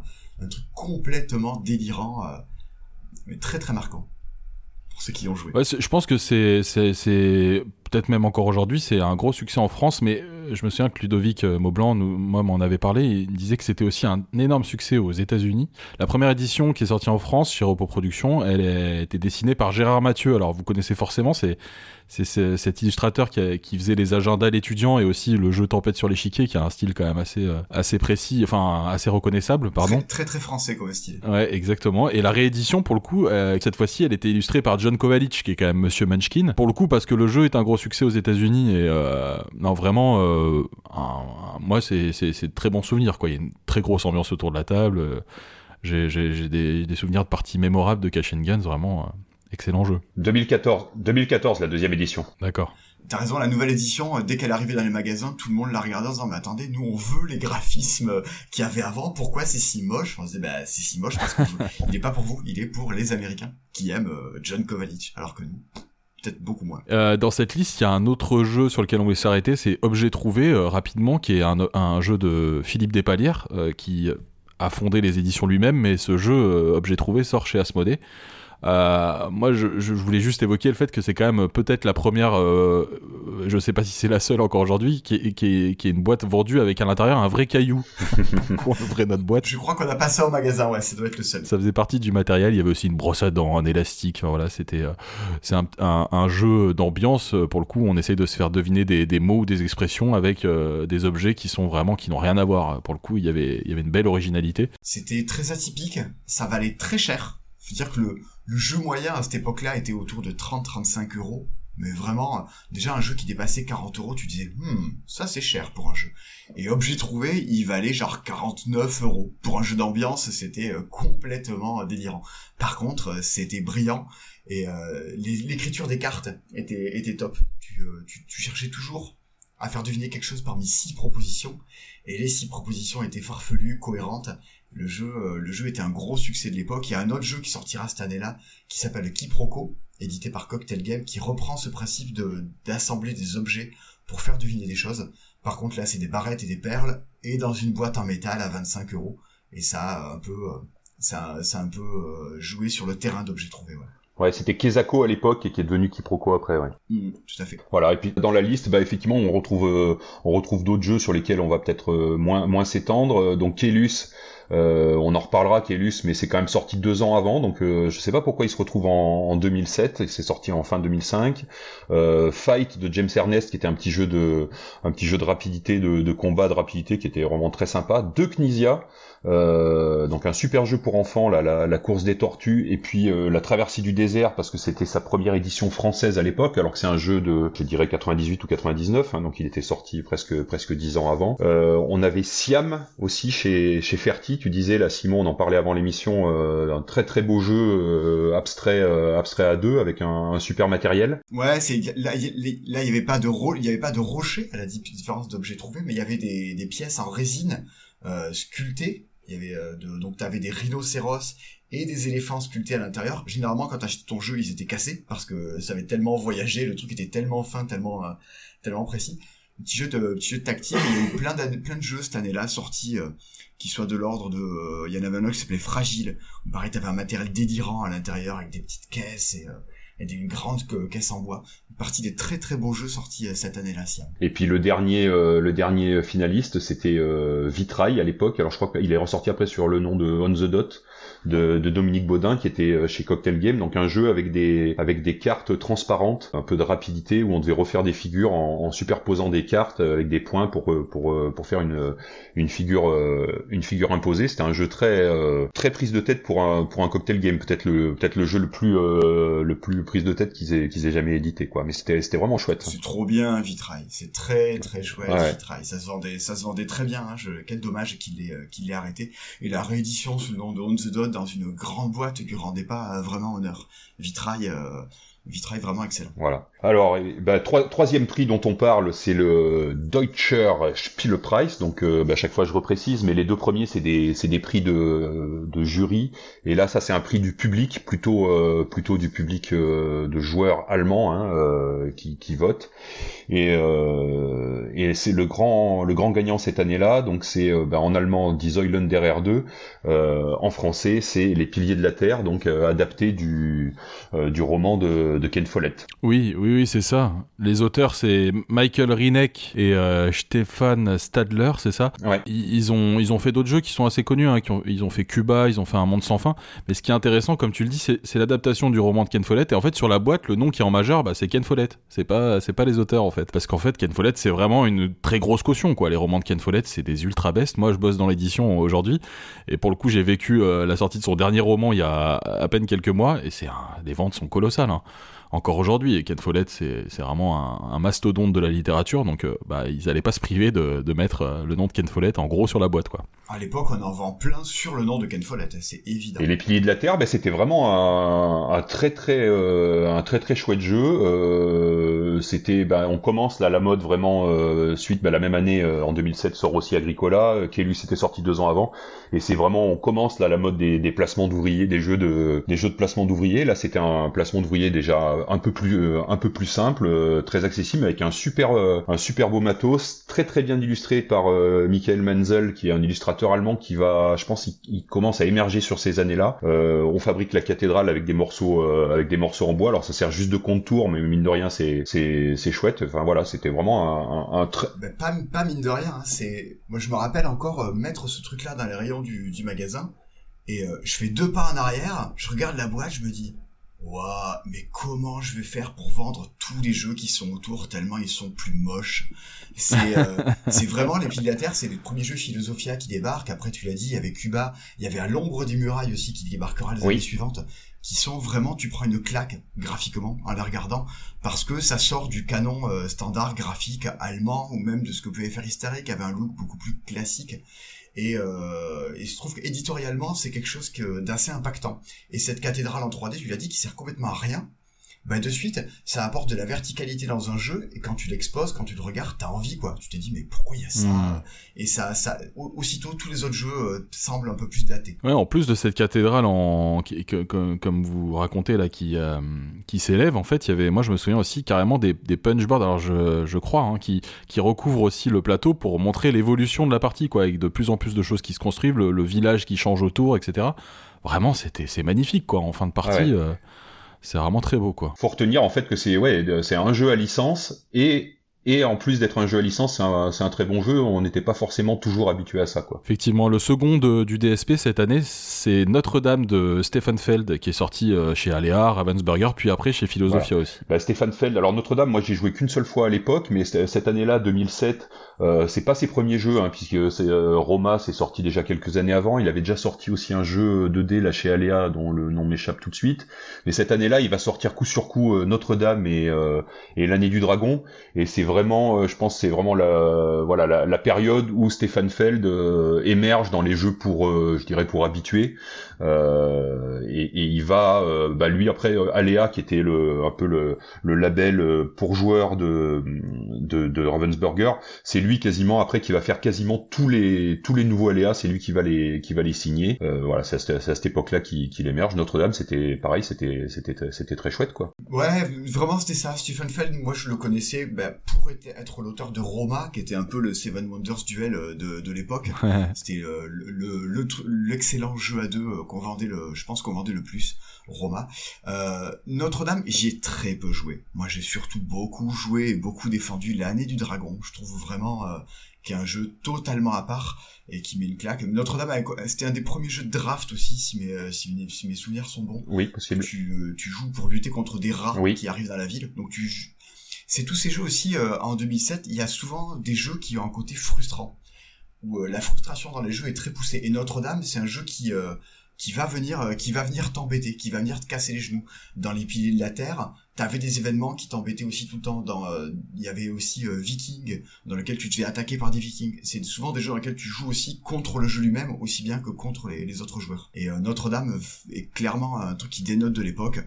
Et le, le, parangon de tout ça, c'est l'année du dragon où tu te fais défoncer par le jeu tout le long de la partie. Exactement, c'est vrai. Moi, je te rejoins vachement là-dessus, quoi. Moi, j'ai fait une seule ou deux parties peut-être de Notre-Dame qui m'avait pas transporté, mais moi l'année du dragon, ça reste, je pense, encore aujourd'hui un top 5. Mais, mais voilà, je, je, bien Notre-Dame à l'occasion parce que je crois que c'est quand même un des Stephen Feld qui est, qui est parmi les, les plus cotés, quoi. Moi, quand j'entends parler de gens fans de Stephen Feld, ils me citent quand même Notre-Dame comme un très bon jeu. J'en ai pas un souvenir euh, incroyable, moi, euh, et euh, comme toi, j'étais plus l'année du dragon, et ce côté, effectivement, événement où tu luttes, où tu te fais éclater toute la partie, c'était un peu maso pour, pour le joueur, mais c'était. ouais, ça en, ça en devenait drôle, quoi. Alors là, ce tour-ci, ils ont la peste. Ah, d'accord. Mais le tour d'après, ils se font attaquer par des barbares. Ah, c'est cool. Mais le tour d'après, il y a un tremblement de terre et tout s'écroule. Ah oui, mais hop, voilà la peste. Oh putain. Et t'en peux plus, quoi. Voilà. Et puis le troisième, donc tu viens de l'évoquer, euh, le troisième sur le DSP, tu viens de l'évoquer Simon, donc c'était euh, Vikinger, donc en français euh, c'est Viking de, de, Michael Kisling. euh, qui est un jeu moi auquel j'ai joué un tout petit peu, mais qui me j'en ai plutôt un très bon. J'en ai un plutôt un très bon souvenir. Par contre, je me souviens très peu de la, mécanique. Il y avait une mécanique assez maligne qui était une roue. Alors c'est un jeu de construction d'île avec des tuiles. Sur chacun notre tour, on va récupérer des des petits bouts d'île et sur chaque bout d'île, on récupère également euh, un viking qui va avec. Alors ils sont bleus, ils sont verts, ils sont rouges, et on crée nos îles au fur et à mesure en mettant nos vikings dessus. Il faut euh, alterner entre ceux qui rapportent des points, des pièces, ceux qui luttent contre les vikings qui nous attaquent. Et il y a une mécanique très étonnante et qui marche grave bien, qui est une roue au centre de la table sur laquelle les tuiles sont positionnées. Euh, les tuiles qui sont les plus loin sur la roue sont les plus chères, mais tu peux décider sur la roue de prendre la tuile qui est gratuite. Parce qu'il y a toujours un morceau de tuile et un viking qui sont gratuits. Par contre, quand tu les prends, la roue se met à, à, se décaler et ça fait baisser le prix de tout le reste. Donc chaque fois que tu prends un truc gratuit, tu baisses le prix des, autres choses pour les autres joueurs autour de la table. Donc ça, c'est euh, c'était assez chouette. Ouais, c'était un, c'était un, vraiment un chouette jeu et surtout ce qui a noté là-dessus, bah, il est signé euh, Michael Kisling, qui à l'époque, je pense, euh, était vraiment connu que comme co-auteur de Wolfgang Kramer. Il avait, ils avaient signé en particulier Tikal, euh, enfin et toute la trilogie, la des plus plus Torres ensemble. Et de mémoire, être un des premiers jeux qu'il a publié tout seul, en tout cas un de ceux qui ont eu du succès. Et puis bah, après, Michael Kisling, bah, il va être connu plus récemment pour gagner le, Spiel des Sierras avec avec Azul, quoi. Et après, bah, dans la dans la liste des donc euh, c'est toujours une liste de 10 jeux, bah, on va retrouver en fait quasiment tous les finalistes du, du Spiel des Sierras. Hein. On va retrouver Isparan, on va retrouver Zooloreto, on va retrouver Arcadia, on va retrouver Theb, et puis euh, quelques autres jeux un peu gamers de l'époque. Donc Imperial euh, de McGertz, qui est euh, un chouette jeu qui reprenait, euh, qui est le deuxième jeu de. Alors McGertz, il avait il avait créé des l'année d'avant, je crois, Antiqueux avec un principe de avec un principe de, de roue. Et il va faire beaucoup de jeux euh, qui utilisent ce principe de roue. En fait on, on nos actions on, avance sur une roue pour faire nos pour faire nos actions. Euh, Imperial moi c'est un jeu un jeu que j'adore. Euh, il y a eu une deuxième version après euh, Imperial 2030 qui était encore un peu meilleur alors c'est des jeux très très euh, c'est quand même assez compliqué euh, même si enfin c'est compliqué au niveau des règles et encore sans plus mais après à jouer c'est c'est vraiment beaucoup plus compliqué avec une gestion euh, une gestion d'actifs on prend des on prenait en, gros des actions sur des États, on parie sur que cet État va se développer, puis on développe sa, on développe son, son industrie, on développe son armée, et on essaye de revendre au meilleur prix. Mais Imperial, c'était, c'était vraiment, vraiment super chouette. Euh, je sais pas si vous avez des choses à rajouter sur Imperial. Euh, c'est si juste dire effectivement qu'après euh, l'auteur a fait euh, des jeux qui ont quand même bien marqué quoi, Navigador et Concordia récemment qui sont des jeux qui ont vraiment émergé assez haut dans les jeux gamers quoi. Exactement. Et toujours enfin Navigador reprenait ce principe de roue d'action qui est vraiment pour le coup la mécanique originale très forte euh, qu'il a décliné en fait sur plusieurs jeux. Et puis euh, dans les jeux peut-être à signaler, il y avait aussi euh, Leonardo da Vinci qui sort cette année-là, qui est un jeu aussi de placement d'ouvriers. C'est dans les vraiment dans les premiers jeux de cette vague de de, de placement d'ouvriers, qui est pas un jeu qui restait dans, la dans les mémoires, c'était c'était euh, plutôt pas mal à l'époque, mais euh, c'est pas resté. Par contre, ce qui est intéressant, je pense, c'est que c'était signé par euh, euh, Achito, Achitoka, qui est un collectif euh, un collectif d'auteurs, et bah, c'est pour moi, dans mon souvenir, c'est vraiment l'émergence un peu de cette de cette école italienne après qui va faire énormément de énormément de jeux euh, un peu un peu pour joueurs et pour habitués. Donc il y avait euh, voilà des, des gens qu'on va retrouver euh, sur pas, mal d'autres jeux de, de, donc Flaminia Brasini, Virgilio Gigli, Stefano Luperto et, et d'autres qu'on va retrouver sur pas mal de jeux de, de l'école italienne qui, qui publie tous les ans quelques quelques jeux euh, gamers assez, assez intéressants. Quoi. C'est, c'est eux qui, qui ont sorti récemment les Alma Mater et Coimbra ou pas du tout? Je, je, crois que c'est les auteurs d'Egizia surtout, mais je vais peut-être pas dire de bêtises. Ouais, plutôt Egizia, ouais. Alma, euh, bah si, y a Chicota, ouais, si, si, c'est les mêmes, ouais, Alta, Alma, Alma Mater. Ouais, c'est les mêmes aussi. Ok, et bah, le dernier prix euh, qu'on évoque dans cette rubrique, euh, c'est le Trick Track d'or. Et le Trick Track d'or cette année-là, euh, bah, c'est Les Princes de Florence de Richard Ulrich et Wolfgang Kramer, qui est en fait cette année, puisque Les Princes de Florence c'est plutôt un jeu de, l'année 2000, Et là, c'est la réédition du jeu chez Istari qui sort, qui avait une, une collection en fait Istari. Euh...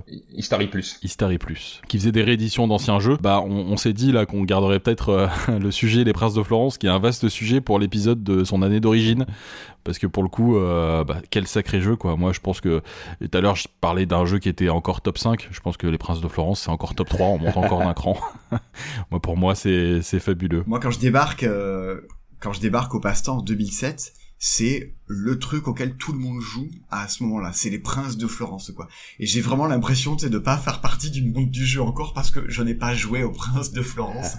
je ne parle pas le même langage que les, que les autres gens, quoi. Deuxième jeu de, de, de qui, a, qui, finit deuxième du Trick Track d'or, euh, Rexou, c'est Shogun. Ouais. De Dirk N chez Queen Games. Alors Dirk N, c'est l'auteur euh, d'Alhambra, hein, qui a sorti beaucoup de jeux euh, édités chez, euh, chez Queen Games. Et Shogun, Shogun c'est une V2 euh, d'un jeu qui était sorti quelques années avant qui s'appelait Wallenstein et qui reprend exactement les mêmes euh, les mêmes mécaniques. Alors Wallenstein, c'est vraiment un jeu que j'adore. Euh, c'est un jeu de programmation d'action, euh, de programmation d'action. On a des, des, états et puis on doit programmer une action par état et on peut pas avoir la même action sur deux états. Enfin, c'est un peu un peu prise de tête et après on résout. Donc là, il y a plein de il y a plein de surprises puisque tout le monde a programmé simultanément et du coup c'est c'est l'éclate. Et puis une deuxième mécanique avec une tour de dés pour résoudre les conflits où on lance des cubes euh, dans cette tour et on voit ce qui sort quoi. Ça fait ça remplace le le jet de dés mais c'était assez jouissif. Vraiment c'est vraiment un jeu que j'adore. Et Shogun c'est vraiment le même jeu sauf qu'au lieu d'être dans l'Allemagne euh, de je sais pas du 17e siècle je pense ou 18e, bah ça se passe euh, c'est dans un Japon dans un Japon médiéval et la petite amélioration de Shogun, c'est la carte qui est un peu plus qui est un peu plus intéressante que que, que Wallenstein, il y a vraiment des coins où on peut être à l'abri. Dans Shogun, on n'est jamais à l'abri nulle part, donc ça fait ça rend un jeu un petit peu plus dynamique. Les piliers de la terre qui finit troisième, euh, qu'on vient d'évoquer euh, dans dans le DSP, donc euh, cette année-là au Trick Track d'or. Et, dans la liste, bah il y a, y a des jeux qu'on qu'on peut citer, hein, mais qu'on va évoquer très rapidement. On, on retrouve Notre-Dame et Impérial dont on vous a parlé juste avant. Rexou, d'autres jeux Non, non, bah, euh... sur cette liste du Trick Track d'or, on retrouve ouais, euh, Magna Carta qui vient de sortir, euh, qui est la, la, version carte de Keylus. Et puis, euh, en toute dernière position, on va retrouver Battle Lore, euh, dont on reparlera peut-être quand on parlera de, de l'année 2006, mais qui était bah, peut-être la trois ou quatrième variation du, du thème Command and Colors, la, la suite de, de, Mémoire 44, édité par à l'époque par Des euh, avec un superbe matos. Donc c'est une version un peu médiévale fantastique de, de Mémoire 44. Moi c'est vraiment un jeu que c'est vraiment un jeu que j'adore quoi. Un gros succès de l'époque, ouais. Eh ben parfait. On... Bon, on va faire place à la troisième rubrique de cet épisode déjà, et cette rubrique, bah, c'est le premier jeu de.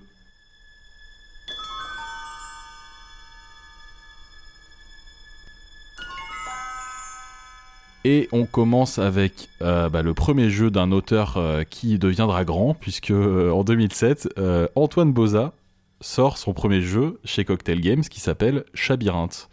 Euh, c'est un petit jeu, euh, tout petit, euh, dans la gamme des jeux en boîte métal à 10 euros. Une collection qui est, qui est démarrée par l'éditeur Cocktail Games trois ans avant. Et Chabyrinthe, c'est déjà le numéro 23 de cette gamme. Donc en, trois ans, en fait, Cocktail Games en sort vraiment, vraiment, vraiment plein de jeux de, de, de, ces petits jeux boîte métal. En fait, il, est, il a longtemps été seul sur le créneau. Après, il y a d'autres éditeurs qui sont allés ensuite sur ce format. Je pense à Bombix. Mais Simon, un souvenir de cette gamme boîte métal? Ouais. Bah à l'époque, déjà il a un bar à, il a un bar à jeux à, Toulouse qui s'appelle l'Interlude Café dans lequel tu peux venir euh, boire un coup et acheter ces jeux. Il fermera d'ailleurs, euh, je crois tout début 2007, l'Interlude Café. Et euh, donc tous les mois, quasiment à l'époque, il sort un nouveau jeu. Ce qui fait que deux ans après, t'es déjà au numéro 23. Et, euh, et cette année-là, il y a plein de choses. Moi, il y a Tai Chi Chuan, que j'aimais beaucoup. Un petit jeu de prise de risque et de lettres. Alors, il y a à boire et à manger hein, dans ce qui sort. Parce qu'il sort tellement de trucs. Il y a des trucs de son œuvre même qui sont quand même un peu honteux.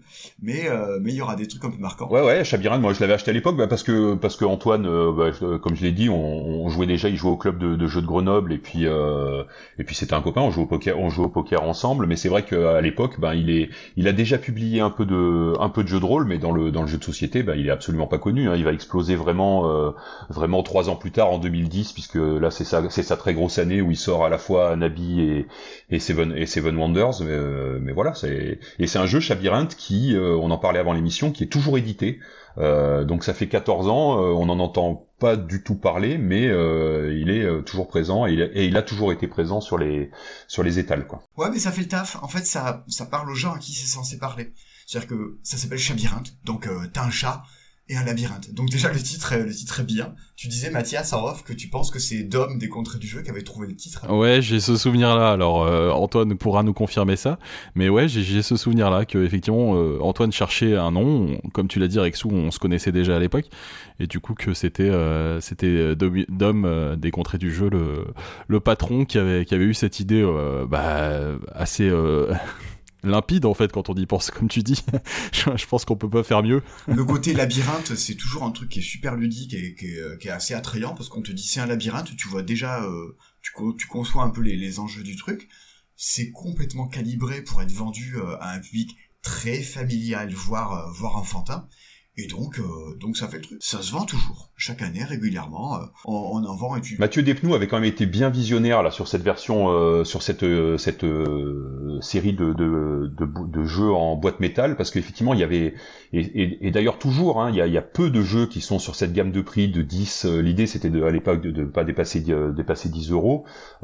ces petites boîtes métal qui étaient très reconnaissables. Hein, maintenant, il y a d'autres éditeurs qui s'y sont mis, mais à l'époque c'était c'était les seuls à, à faire ça voilà des, des, petits jeux que tu pouvais mettre à côté de la caisse et tu disais ben voilà ça c'est sympa euh, pour 10 euros vous prenez le truc tu complètes tu complètes ton ton achat avec et, et voilà avec des jeux très accessibles pas tous de, super qualité comme tu le disais, mais, mine de rien, il y avait vraiment un créneau, euh, il y avait un créneau à prendre euh, dans lequel Cocktail, Cocktail Game s'est vraiment engouffré quoi. C'est l'idée de qu'il avait au début en faisant un barrage, c'est-à-dire que c'est un jeu que tu vas acheter pour offrir à quelqu'un. Tu vas y jouer le soir de l'anniversaire et peut-être que tu joueras, euh, y rejoueras jamais. Mais en tout cas, ce que tu as acheté, c'est un jeu, certes, mais c'est aussi un objet. Parce que la petite boîte en métal, à l'époque, ben, ça fait son effet.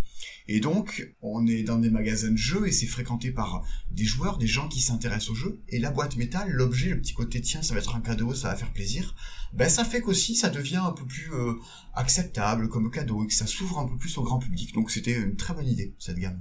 Euh, je sais pas Simon si tu partages ce souvenir. Moi j'ai un petit souvenir sur ces boîtes métal. Je sais qu'à un, moment il a changé euh, la manière de faire ces boîtes métal, mais c'était un enfer pour, pour les gens en boutique parce qu'on savait pas comment les ranger parce qu'en fait ils tenaient que à plat ils tenaient pas droit en fait. Euh, ces boîtes étaient faites avec un petit rebord qui faisait que ça tenait pas euh, droit et du coup nous on galérait à les ranger. Et à un moment ils ont changé ce truc là pour, euh, pour pouvoir justement positionner les, les, boîtes en facing et ça, a tout changé quoi. Faudrait qu'on fasse un podcast tu sais de ludicaire où on parlerait chacun de nos problématiques. parce qu'à l'époque aussi il y avait un truc dans les magasins de jeux que, que, que je faisais. Je passais quasiment un ou deux jours par semaine à l'époque en 2007 à faire ça. Chose qui a complètement disparu. J'imprimais des règles de jeu en français. Et c'est là aussi eh où, des, gens comme Philosophia voient débarquent parce que les piliataires, vous avez dit au début, c'était Die Säulen der R2 et il fallait imprimer les règles en allemand sur des trucs en noir et blanc que tu mettais dedans. Et euh, c'est aussi le début des avec Istari, avec Philosophia, de gens qui traduisent les jeux. Alors euh, à l'époque ça gueule chez les joueurs parce que oh là là, euh, il faut acheter les jeux 3-4 euros de plus. Ah ben ouais, mais attends, euh, la qualité monte d'un cran quand même, et tu t'ouvres un peu plus au, grand public. Et donc ça, c'est un truc qui, a disparu euh, après au fil, des, au fil des années. Ah mais t'as raison, il y avait ces grosses discussions sur les ah les versions françaises sont plus chères et tout ça. Bah oui, bien sûr, forcément tu payes des traducteurs. Enfin, ouais, c'est vrai. Euh, j'avais complètement oublié ça, mais effectivement c'était un gros sujet. Ouais. C'est à, à cette époque-là, en 2007, je me rappelle que le prix des jeux c'était un truc mais beaucoup plus tendu qu'aujourd'hui. Il y avait vraiment dans l'idée qu'un jeu qui dépassait 40 euros, ça serait pas vendable. Il faut s'imaginer que euh, l'année d'avant, si je dis pas trop de conneries, c'est le début de Philibert. Et euh, donc du coup, c'est une espèce de course à, euh, à vite on peut avoir les jeux moins chers, on peut avoir, de l'import pour avoir des jeux en allemand, et c'est un peu les magasins, moi quand je débarque au passe-temps, c'est un peu la perte de vitesse, parce que tous nos gros clients, on les perd au détriment de Philibert qui joue sur les prix, et donc chez tous les éditeurs, il y a une idée de, il faut qu'on sorte les jeux le moins cher possible. Et il faut vraiment que, que, ça baisse, ça baisse, ça baisse. Donc la traduction des jeux, ça augmente un peu le prix du jeu, ça fait débat, et les jeux Cocktail Game à 10 balles, et eh ben euh, c'est pas cher, c'est cool et ça plaît à tout le monde. Quoi. Ouais, pour, euh, revenir et finir sur, sur Chabyrinthe, euh, bah, il y a eu deux versions. Hein. Il y a eu une première version en 2007 et puis après en 2014 avec des, des illustrations qui ont changé. Et Rexou, tu disais effectivement qu'il explosera avec Seven Wonders, évidemment. Antoine Boza. en 2008, il y a, y a, quand même Ghost Stories hein, qui sort, qui sera quand même le, le premier jeu qui va le mettre sur le devant de la scène. Et en 2010, la, la, sa trilogie de best-sellers, en fait, parce qu'il fait Seven Wonders en 2010, Takenoko en 2011, Tokaido en 2012 Bon voilà, la, la légende est écrite à ce moment-là. Il fait aussi euh, Bakong et Hurry On les a plus vite, on qui les a sont- plus vite Qui oubliés. sont pas terribles et qu'on fait des fours. Effectivement. Le mec pas sympa qui débarque dans le, dans le podcast pour dire, euh, il a aussi fait de la merde. T'as raison. Oh, le connard. Et en 2007, euh, c'est aussi le début d'un nouvel éditeur? Absolument. Euh, un nouvel éditeur qui est, roulement de tambour, BlackRock Edition.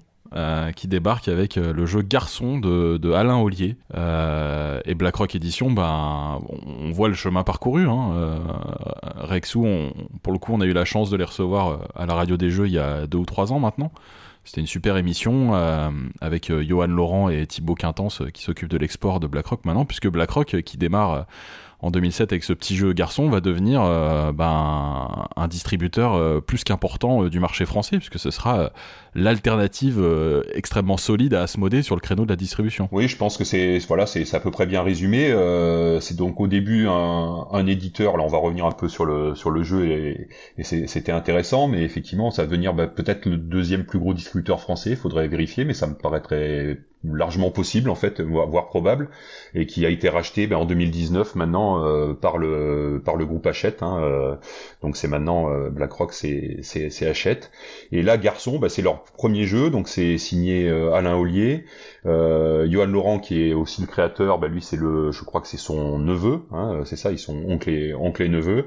Et euh, bah, à l'époque, ils prennent tous les deux leur, ils prennent tous les deux leur bagnole et ils vont, euh, on commence comme ça à être distributeurs, ils prennent leur bagnole et ils vont, ils font le tour des boutiques de, de France pour aller présenter leur, leur petit jeu. Et je crois qu'ils passaient, bah, vous vous bossiez dans les boutiques, vous avez dû les voir passer du coup. Ah oui, complètement. C'est, euh, c'était, comment dire. À l'époque, tu savais pas, je savais pas trop si c'était pas des illuminés parce que ils ont un petit jeu qui est mignon, c'était pas mal. Garçon, c'est un petit jeu de mémoire où tu dois récupérer des cartes de, de commande avec euh, deux grenadines, trois jus d'orange, un croissant, une chocolatine. Mais tu la gardes, les autres jouent entre temps, et quand ça revient à ton tour, il faut que tu sois capable de la redire dans l'intégralité pour gagner les sous qui sont dessus. C'est mignon, c'est un petit jeu de, c'est un petit jeu d'apéro, clairement. Mais je me dis, est-ce qu'il y a de quoi quand même faire le Tour de France en bagnole pour l'amener à tout le monde? Enfin, faut, euh, faut y croire, quoi. Ils ont quelques autres jeux qui sortent après, que sont U, qui est un petit jeu de, course de chevaux et de paris, mais qui est assez anecdotique aussi. Et donc, euh, il faut y croire à ça, quoi. Mais, magie du truc, garçon, ça se vend pas si mal, en fait. Ils Ouais, ça se sortiront vend après, même bien. garçon de luxe et euh, et petit à petit il commence à récupérer la distribution de, de certains jeux je pense aux jeux de chez Jacques Taléa par la suite et il commence à grossir comme ça euh, au, au fur et à mesure mais ça part vraiment de rien du tout quoi et d'un jeu qui a pas vocation euh, tu vois euh, quelques années après t'as t'as Régis Bonnecé qui se lance en montant Libellude parce qu'il a Dixit là tu comprends que tu puisses lancer ta boîte mais euh, du coup euh, Garçon et BlackRock c'était plus étonnant mais c'est c'est chouette c'est chouette à voir comme comme réussite quoi Ouais, toi tu disais que tu, bah, comme euh, nous, nous disait Rexou aussi, il y avait Alain Ollier, l'auteur lui-même, qui venait euh, vendre le jeu en boutique euh, au passe-temps. Moi, c'était Johan Laurent qui, venait, qui, qui faisait sa tournée, bah, qui, passait tous les deux ou trois mois euh, nous vendre les nouveautés euh, BlackRock. Euh, C'était vraiment un, un chouette moment parce que le, la, la personne est super, quoi, hyper sympa, hyper accessible. Et, euh, et oui, maintenant BlackRock égale groupe Hachette, donc ça c'était la grosse annonce euh, de 2019. Donc euh, voilà, quel chemin parcouru, on ne sait pas ce que ça va changer. Pour l'instant, ça change pas grand-chose d'ailleurs, mais euh, mais euh, mais oui, ça ça ça assoit BlackRock encore plus dans le paysage ludique comme étant une entité extrêmement extrêmement forte. Alors moi par contre Simon dans ma version de, de garçon que, que Johan Laurent me, me vendait, il y avait pas au chocolat, il y avait pas chocolatine. Je sais pas si on avait la même version du coup. Euh, Mais- je, je- ça devait être une version du sud. Je ne vois pas de quoi vous voulez parler. Et il y avait aussi Garçon en délire. Je sais pas si t'as connu, qui était dans une boîte verte au lieu d'être bleue. Ah non. Et tu commandais que des trucs, euh, tu commandais que des trucs délirants. Euh, c'était encore plus dur de te rappeler tout ce qu'il y avait dessus, les, toutes les boissons, les plats qu'on te commandait, c'était n'importe quoi. Ouais, j'ai j'ai pas de souvenir de ça, ouais. ouais. Et nous voilà du coup aux portes de notre quatrième et dernière rubrique déjà. Et cette dernière rubrique, vous la connaissez maintenant bien, c'est euh, bah, les jeux de 2007 qui nous ont marqués.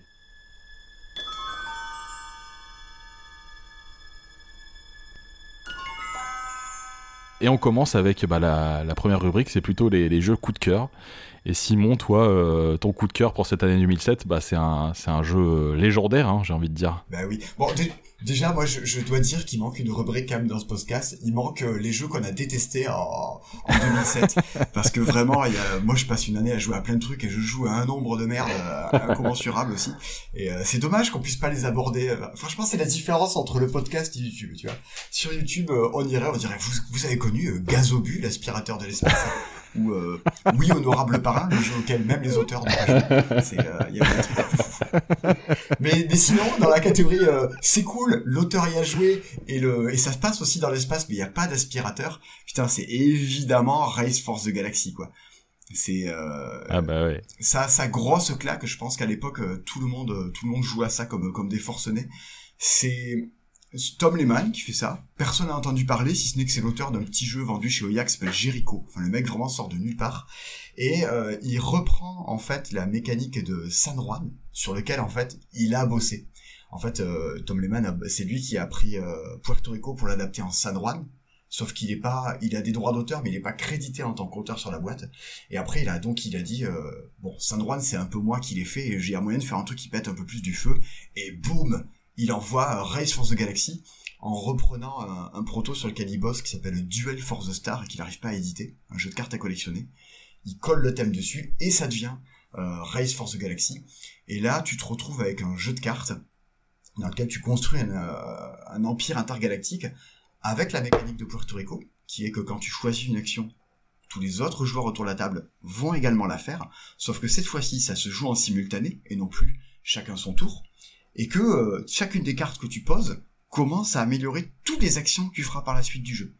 Tu commences à poser des cartes qui font que tu pioches plus, que tu construis plus. C'est totalement explosif, c'est d'une rejouabilité folle, et c'est mais d'une austérité pour rentrer dans le truc Oh là là Est-ce que vous vous rappelez votre première partie de Race for the Galaxy ou pas? Alors moi je moi je m'en souviens pas, mais en termes de mécanique, ce qui est hyper important sur Race for the Galaxy aussi, et c'est lui qui a eu l'idée effectivement pour San Juan, euh, c'est cette mécanique de dire pour payer le, une carte, je dois en défausser d'autres. En fait, si la carte coûte 3, je dois défausser trois autres cartes. Donc c'est ça, ça augmente le choix. Je choisis celle que je pose, mais je choisis aussi celle que je dé, que je défausse et que du coup je pourrais pas construire. C'est ce qu'il appelle le coup de c'est ce qu'il appelle le coup d'opportunité. C'est une façon de lui pour lui de dire en fait le vrai coup de la carte c'est pas juste euh, des sous qu'elle va te coûter ou quoi, c'est elle prend de la place dans ta main, elle prend un tour à être joué, et donc euh, ça donne une richesse folle à tout parce que le moindre fait que tu aies une carte dans la main que tu veux jouer, t'oblige à jeter tout le reste, et donc tout devient euh, problématique quand tu joues à, Race. Alors Tom Lehman n'était pas complètement inconnu. Hein. Moi, je sais que j'avais déjà joué au moins à Magellan euh, de lui un petit peu avant, mais tu as raison, il était euh, moins moins connu euh, bien sûr que que maintenant. Je me souviens pas des premières parties de Race for the Galaxy. Par contre, je me souviens d'avoir d'avoir adoré vraiment tout de suite. Et moi, à titre personnel, c'est, je pense, de très très très très loin le jeu auquel j'ai le plus joué. Euh, faudrait que je revérifie sur Board Game Geek parce que j'enregistre mes parties, mais en, en physique, j'en ai fait plus de 300. Et encore, moi j'ai l'appli là sur mon ah téléphone, euh, il se passe pas. Euh, je pense que j'en fais euh, en moyenne au moins un par jour, quoi. Donc je pense que j'ai dépassé les, les 1000 ou, ou 2000 parties au, au, au total, quoi.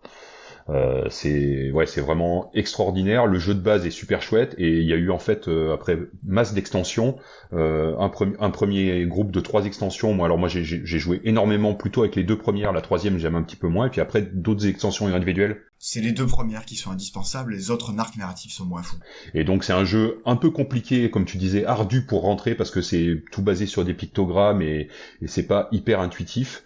Euh, mais il vient d'être édité là euh, il, y a, y a, quelques il y a quelques semaines, voire quelques mois, c'est plus fin, fin d'année je crois euh, chez, chez Matago. Donc si vous ne connaissez pas et que vous avez, vous avez un peu envie de, de, de rentrer dans un jeu euh, certes un petit peu compliqué mais d'une richesse incroyable, c'est vraiment c'est vraiment ouais, moi c'est de loin le jeu auquel j'ai le plus Bah, euh, moi comme vous, hein, je, ne fais que je ne vais faire que rajouter euh, à, à, la hype de ce jeu qui, m'a marqué comme vous. Je me souviens pas non plus de ma première partie. C'est une époque où je, jouais énormément, euh, dont à Race où, j'ai joué plus que beaucoup avec deux potes en particulièrement avec qui je jouais énormément. On avait fait carrément entre nous un fichier Excel où on listait nos parties, on notait nos victoires, on notait nos scores, on précisait quelle planète de départ on avait pour faire des stats. Vraiment, c'était un régal. Ouais, tu l'as dit, réédité par Matago récemment. Euh, il y a eu après euh, Roll for the Galaxy en 2014. Alors ça, je sais, je sais pas ce que ça vaut par le même Tom Lehman. Il y a eu New Frontiers, euh, qui est une nouvelle version de Race for the Galaxy, il me semble, qui est sortie il y a quelques années aussi. voilà. Ouais, version plateau en fait. C'est un croisement entre Puerto Rico, c'est un Puerto Rico de l'espace en fait. Et Tom Lehman, bah, c'est Monsieur Rez Arcana, hein, qui est sorti il y a, il y a deux ans. Voilà, euh, tu l'as dit, le jeu est disponible en ligne aussi sur Steam et il tourne très bien, il est très addictif. Euh, voilà, euh, Simon, tu parlais de la rejouabilité de malade. Oui, c'est, il y a des possibilités stratégiques pas, infinies, mais je veux dire, on peut tenter des choses nouvelles à chaque partie, puisqu'on n'a pas le même monde de départ. On, peut partir dans trois ou quatre directions différentes avec la, la, même planète de départ. Donc, ouais, c'est vraiment un, un must-have. Je pense qu'il restera très longtemps. Euh. Même aujourd'hui, ça influe encore sur le monde du jeu. Quand tu joues à Terraforming Mars, tu ne diras pas qu'il n'y a pas qu'il y a pas l'influence de Race for Galaxy dessus.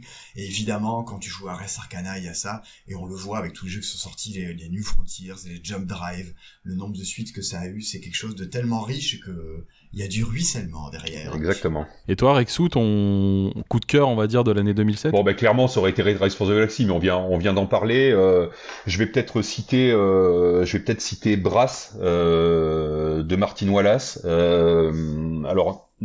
Fred, dans la dernière émission, il a parlé de, la période de la période de Knizia, euh, fin des années 90, de 97 à 2000, où il est sur le toit du monde. Et nous, il y a à Essen, quand on allait tous les ans, euh, il y avait vraiment un auteur qu'on suivait euh, à fond euh, depuis, en particulier depuis Edge of Steam de, de 2002, c'est Martin Wallace, surnommé le prince de, Manchester par par Ludo, le, Lega. Et en fait, tous les ans, on avait on avait notre Martin Wallace qui était absolument absolument fantastique. Donc là, dans ces années-là, entre le, début des années 2000 et ben jusqu'à jusqu'à Brass en 2007 en particulier, ça va être des années magiques pour Martin Wallace. Hein il va sortir euh, Liberté, euh, Empire of the Ancient World qui est peut-être un petit peu moins bien, ou Out West aussi, et ensuite Age of Steam. Donc ça, Age of Steam pour moi c'est un des un des, des jeux euh, des jeux mes jeux préférés quoi. C'était vraiment une baffe absolue. Après Prince de la Renaissance qu'on a usé Struggle for oh Empire qu'on a qu'on a usé Byzantium qu'on a un peu moins usé et pourtant c'était c'était super chouette.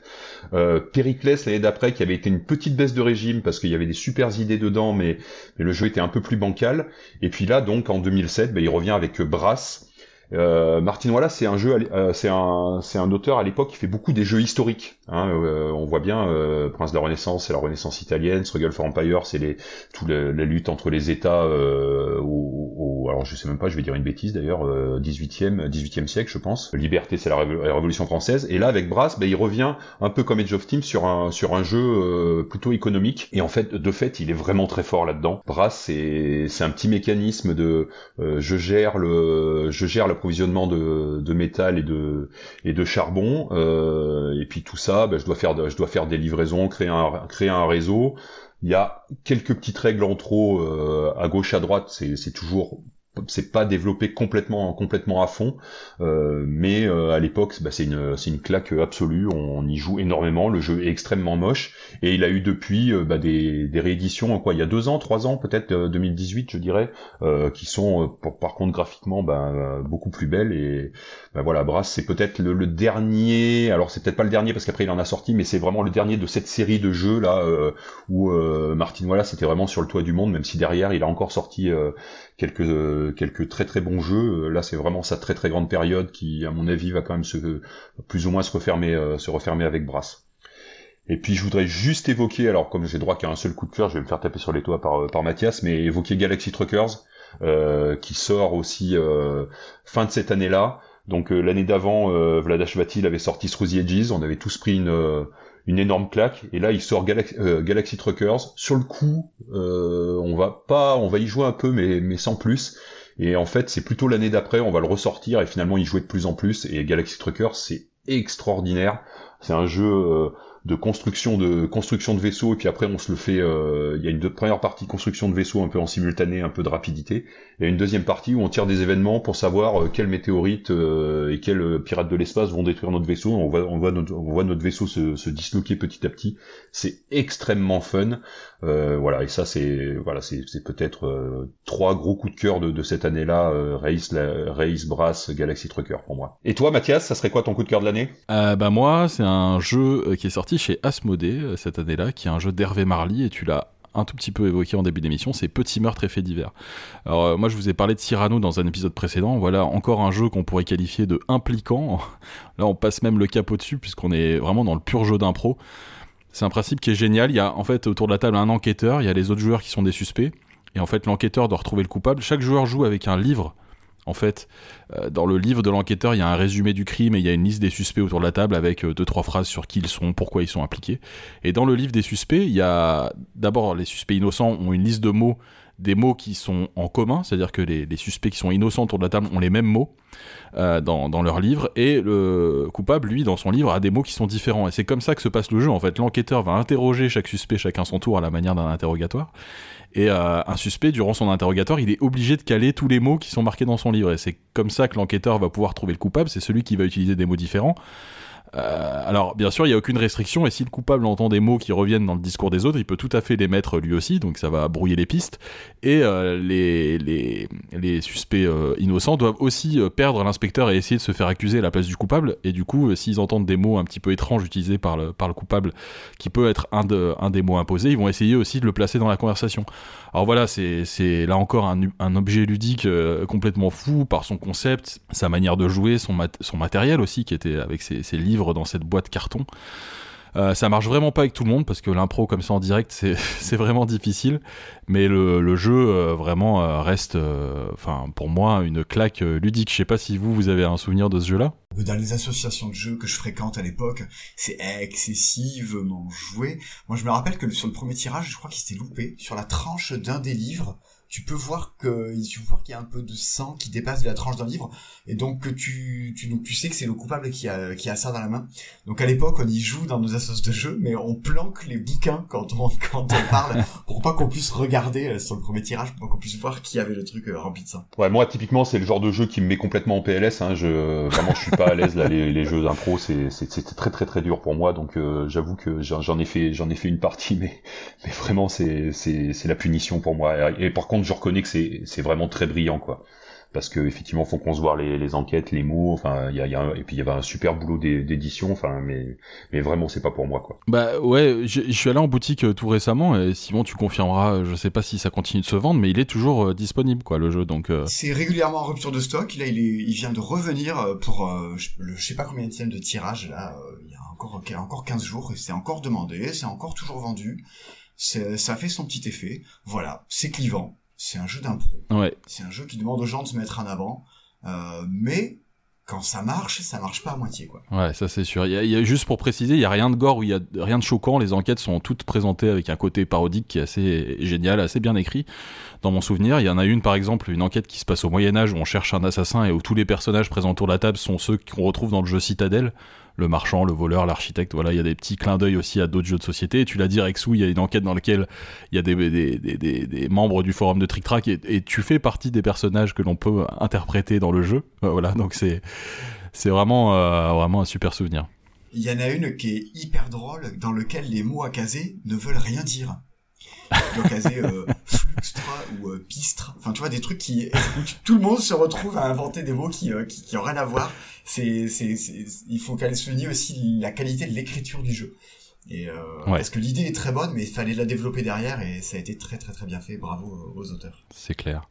Euh, et la deuxième petite euh, catégorie qu'on aime bien évoquer, c'est les jeux qu'on peut considérer maintenant comme un peu oubliés, mais qui sont sortis en, en 2007 et sur lesquels on remet un peu la lumière. Et, Mathias, il y a quand même un jeu, on l'a mis, personne l'a mis dans son coup de cœur, mais c'est le gros jeu de 2000 de 2007 et je pense qu'on va se faire on va se faire défoncer, c'est qu'on n'a pas parlé d'Agricola. un tout petit un tout petit jeu Juste pour dire, effectivement. C'est la VO qui sort, vous, euh, vous êtes, vous êtes des Esseniens, vous y avez joué en allemand à Essen, c'est ça? Non, mais en fait, c'est quand même important, parce que 2007, euh, si on, parle euh, dans l'ensemble, dans l'histoire du jeu, je pense que le jeu qui va ressortir peut-être plus que Race for the Galaxy, c'est vraiment Agricola. Agricola en 2007, on n'y joue pas. Enfin, moi, je n'y joue pas en tout cas, parce qu'il est en allemand, que toutes les cartes, il y a énormément de texte dessus et qu'il faut il faut les traduire. Et en fait, le jeu sera traduit en, alors dans 2008, quand on évoquera euh, tous les prix, bah, il sera absolument partout. Hein. Euh, c'est si Kelus est considéré un peu comme le père des jeux de, de placement d'ouvriers, ben c'est Agricola qui fera vraiment exploser le exploser les genres. Euh, son auteur, c'est Uwe Rosenberg, donc on, on, en a déjà parlé, c'était l'auteur de, de, Bonanza quelques années avant. Il va se spécialiser un peu dans ces jeux de, de placement d'ouvriers.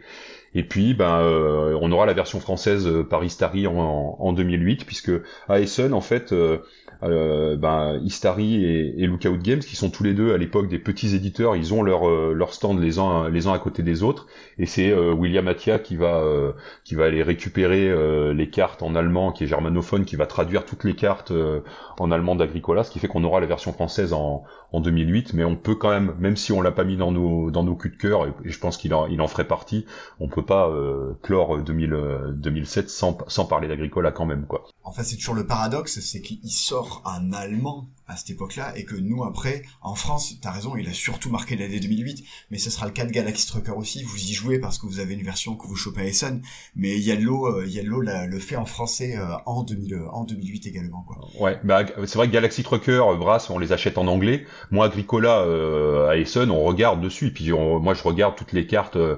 alors on achetait des jeux en allemand à l'époque, mais là il y avait vraiment trop de cartes avec trop de texte, quoi. Donc du coup, bah je dis bah non, on, attend au moins qu'il y ait une version au moins anglaise, quoi. Euh, et en fait, de, fait, il y aura une version française dès 2008. Ouais, tu l'as dit, il sera sur tous les palmarès de prix en 2008. Moi, je vais garder mes, mes cartouches euh, pour pour une prochaine émission. C'est vraiment, bah, c'est vraiment un jeu incroyable. Hein. du coup, effectivement, on revient à notre notre deuxième petite catégorie, c'est des jeux marquants de 2007. Bah, c'est les jeux oubliés, on va dire, ceux que sur lesquels on veut remettre un petit coup de projecteur.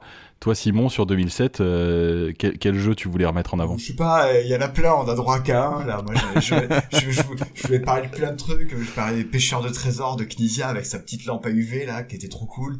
Burgapunzel, un jeu pour enfants où t'avais euh, des souris qui se déplacent pour récupérer des fromages sur un plateau qui est mouvant dans lequel il y a des trous. Tribun. Château Roquefort, c'est ça? Ouais, Château Roquefort, carrément.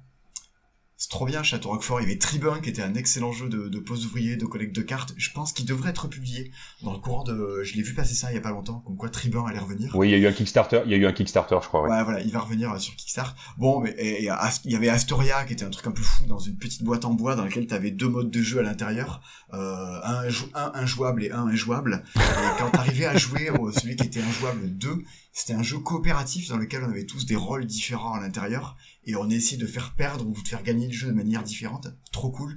Mais moi, euh, le truc auquel j'ai énormément joué cette année-là, et j'ai encore sorti euh, samedi dernier, euh, vendredi dernier, bref, ah on s'en fout, c'est Gift Trap. J'adore ce jeu-là. Ah, c'est génial. mais c'est trop bien Gift Trap. C'est comme tu, je crois que t'en parlais au tout début du, du podcast. C'est dans une boîte carrée, un cube quoi. Donc c'est très étonnant. Quand tu l'ouvres, il y a un plateau plié en U que tu déplies sur la table. Et c'est chiant à ranger, c'est l'enfer, faut que tu ton U dans le reste, là, t'as des petits sacs dans lesquels il y a des petits pions de paquets cadeaux, et c'est un excellent jeu dans lequel le but, c'est de se faire des cadeaux les uns les autres. On dispose au centre de la table neuf cadeaux. Alors t'as euh, conduire un bulldozer, nager avec des dauphins, une collection de bougies parfumées, faire un don de 10 euros à une association de sauvegarde des hérissons. Enfin, t'as, plein de cadeaux, plus ou moins cheap. Et là, on vote tous secrètement pour les cadeaux qu'on aimerait recevoir, et on offre des cadeaux aux autres joueurs. Et après, on, on regarde à quel point ils sont déçus. Et c'est génial, il y a toujours une ambiance un peu à la Noël, ou t'offres, tiens, je t'ai offert euh, nager avec des dauphins. Ouais, non. Moi, ce que je voulais, c'était conduire un bulldozer. Et tu, tu sens il se passe un truc un peu étonnant autour de la table, où t'as un peu vexé les gens, où tu les as pas cernés. Enfin, c'est, je trouve ça assez, assez extraordinaire, Gift Trap. C'est, j'ai jamais compris pourquoi euh, ça n'était plus réédité, pourquoi, euh, pour moi, c'est un classique des classiques, euh, assez enthousiasmant. Je sais pas si vous avez joué vous aussi à Gift Trap, si vous avez les mêmes euh, excellents souvenirs que moi autour de ce jeu. Comme toi, moi, excellent souvenir, euh, vraiment pour le coup. t'as vraiment t'as dit euh, t'as dit euh, exactement euh, l'essentiel. C'est vraiment ça. Ça déclenche des situations assez drôles où on pense connaître le goût des gens mais en fait pas du tout.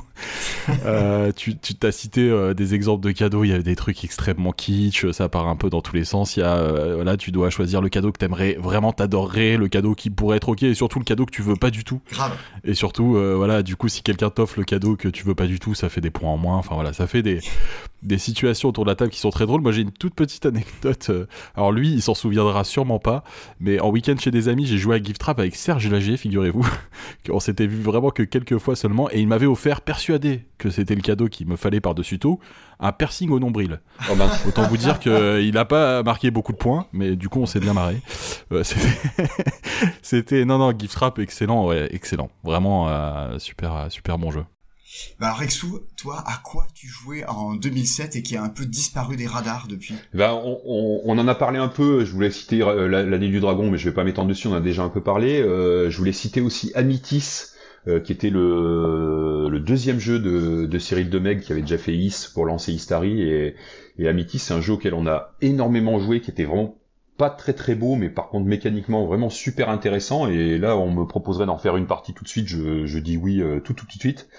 Et je vais un peu tricher, mais euh, en 2007, le, le jeu auquel, euh, un, un jeu auquel j'ai énormément joué, alors qu'il n'est pas du tout de cette année-là, euh, c'est parce qu'il avait été réédité. C'est un jeu de 96 qui a eu une version euh, française en 98 chez chez Jeux des cartes. Et là, il avait été réédité euh, de façon un peu luxueuse euh, par un éditeur euh, canadien qui s'appelait Valley Games. Et ce jeu, c'est Hannibal. Donc c'est un c'est un wargame euh, qui euh, qui reprend alors je sais plus alors moi je, comme j'y connais rien en histoire euh, c'est une guerre punique. Je sais pas si c'est la deuxième la troisième. En fait ça c'est l'opposition entre entre Rome euh, et Hannibal donc euh, de, le héros de, de Carthage c'est là qu'il y a le, le fameux épisode des éléphants la traversée des des Alpes en éléphant et donc on c'est un jeu ce qu'ils appellent euh, card card driven donc on joue euh, c'est vraiment des cartes qui vont déterminer les actions qu'on fait euh, soit des événements, soit on va les utiliser pour des pour des points d'action. Et j'en ai fait euh, pas loin d'une dizaine de parties cette année-là, alors que c'est un jeu quand même de pour deux joueurs plutôt de, de 3-4 heures.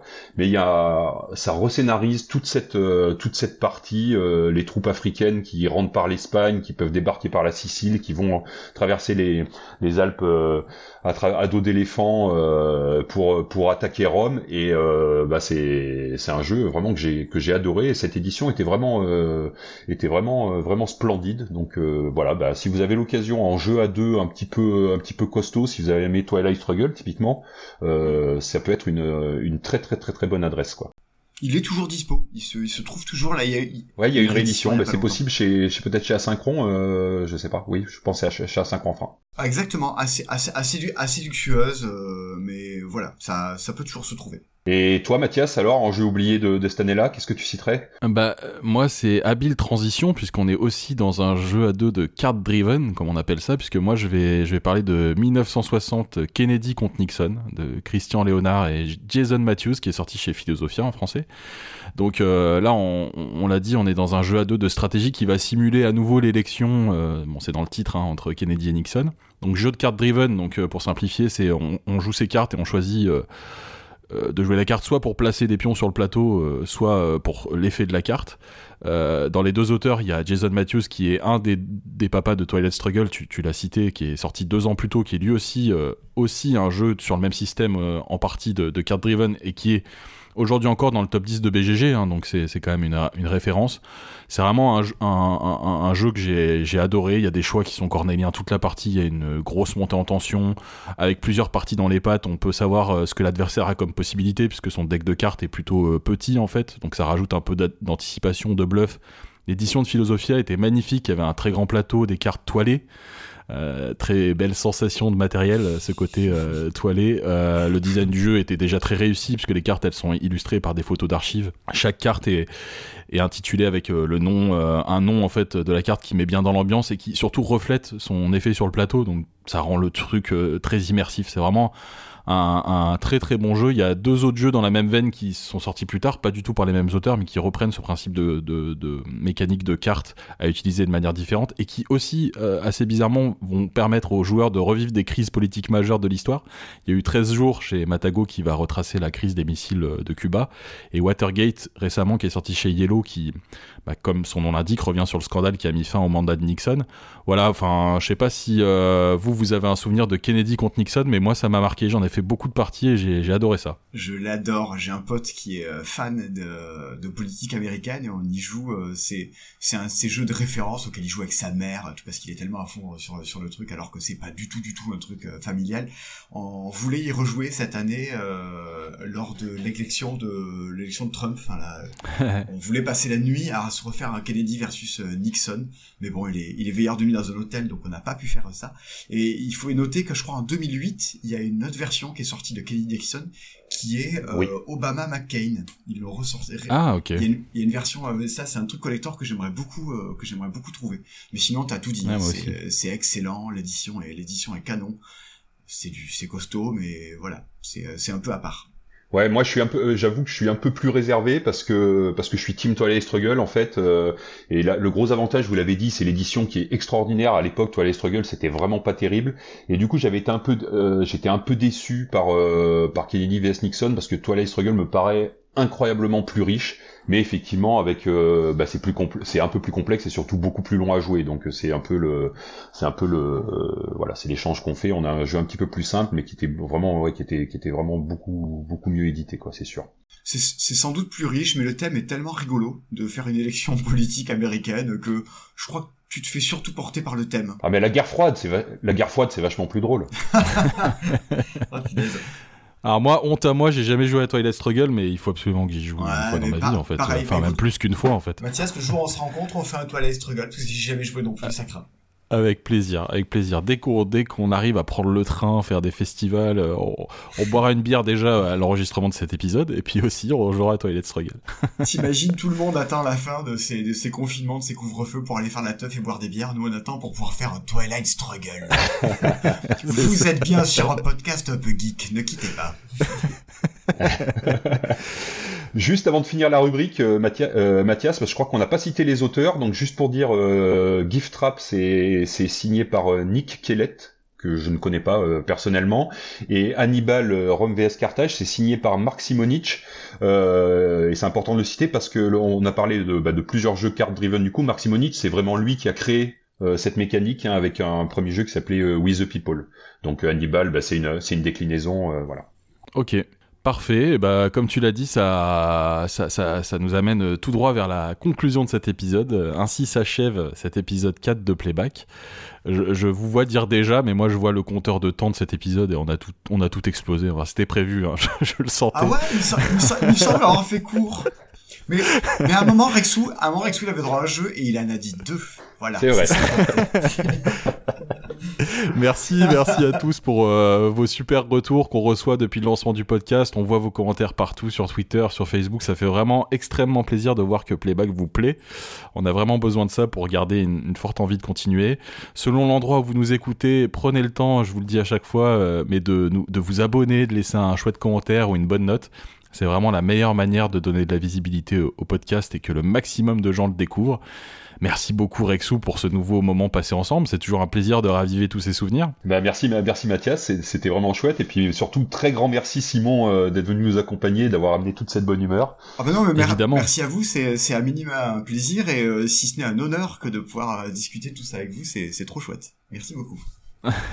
merci, merci Simon, tu, l'as dit Rexou, euh, pour ce chouette moment passé ensemble. On n'aura forcément pas parlé de tout, mais bon, euh, tout ce qu'on aura, a aimé sur 2007. En fait, plus on se rapproche d'années récentes, plus il y a de choses à dire. Enfin, évidemment, puisqu'il y a de plus en plus de jeux qui sont sortis et que peut-être qu'on a été euh, a de plus en plus joué, mais bon, en tout cas, on a essayé de vous faire une belle sélection. Et, euh, et, et, traditionnellement, voilà, euh, pour notre prochain épisode, le cinquième, euh, je vous le disais en intro, ce sera déjà le retour de Fred, qui nous rejoindra à nouveau pour, pour enregistrer. Oh mince Et on s'attaquera à une année, à, l'année la plus récente qu'on a fait jusqu'ici, puisqu'on posera nos bagages en 2014. Donc il y a à peine 7 ans, ou déjà 7 ans, ça dépend des points de vue. Mais voilà, il y a énormément de choses à dire sur 2014 et, euh, et, on a hâte de vous, de vous retrouver. Donc un épisode qui sera prévu pour dans un mois, donc tout début avril. Voilà, à très vite à tous. Euh, bye bye. Eh ben, salut Mathias, salut euh, Simon. Salut.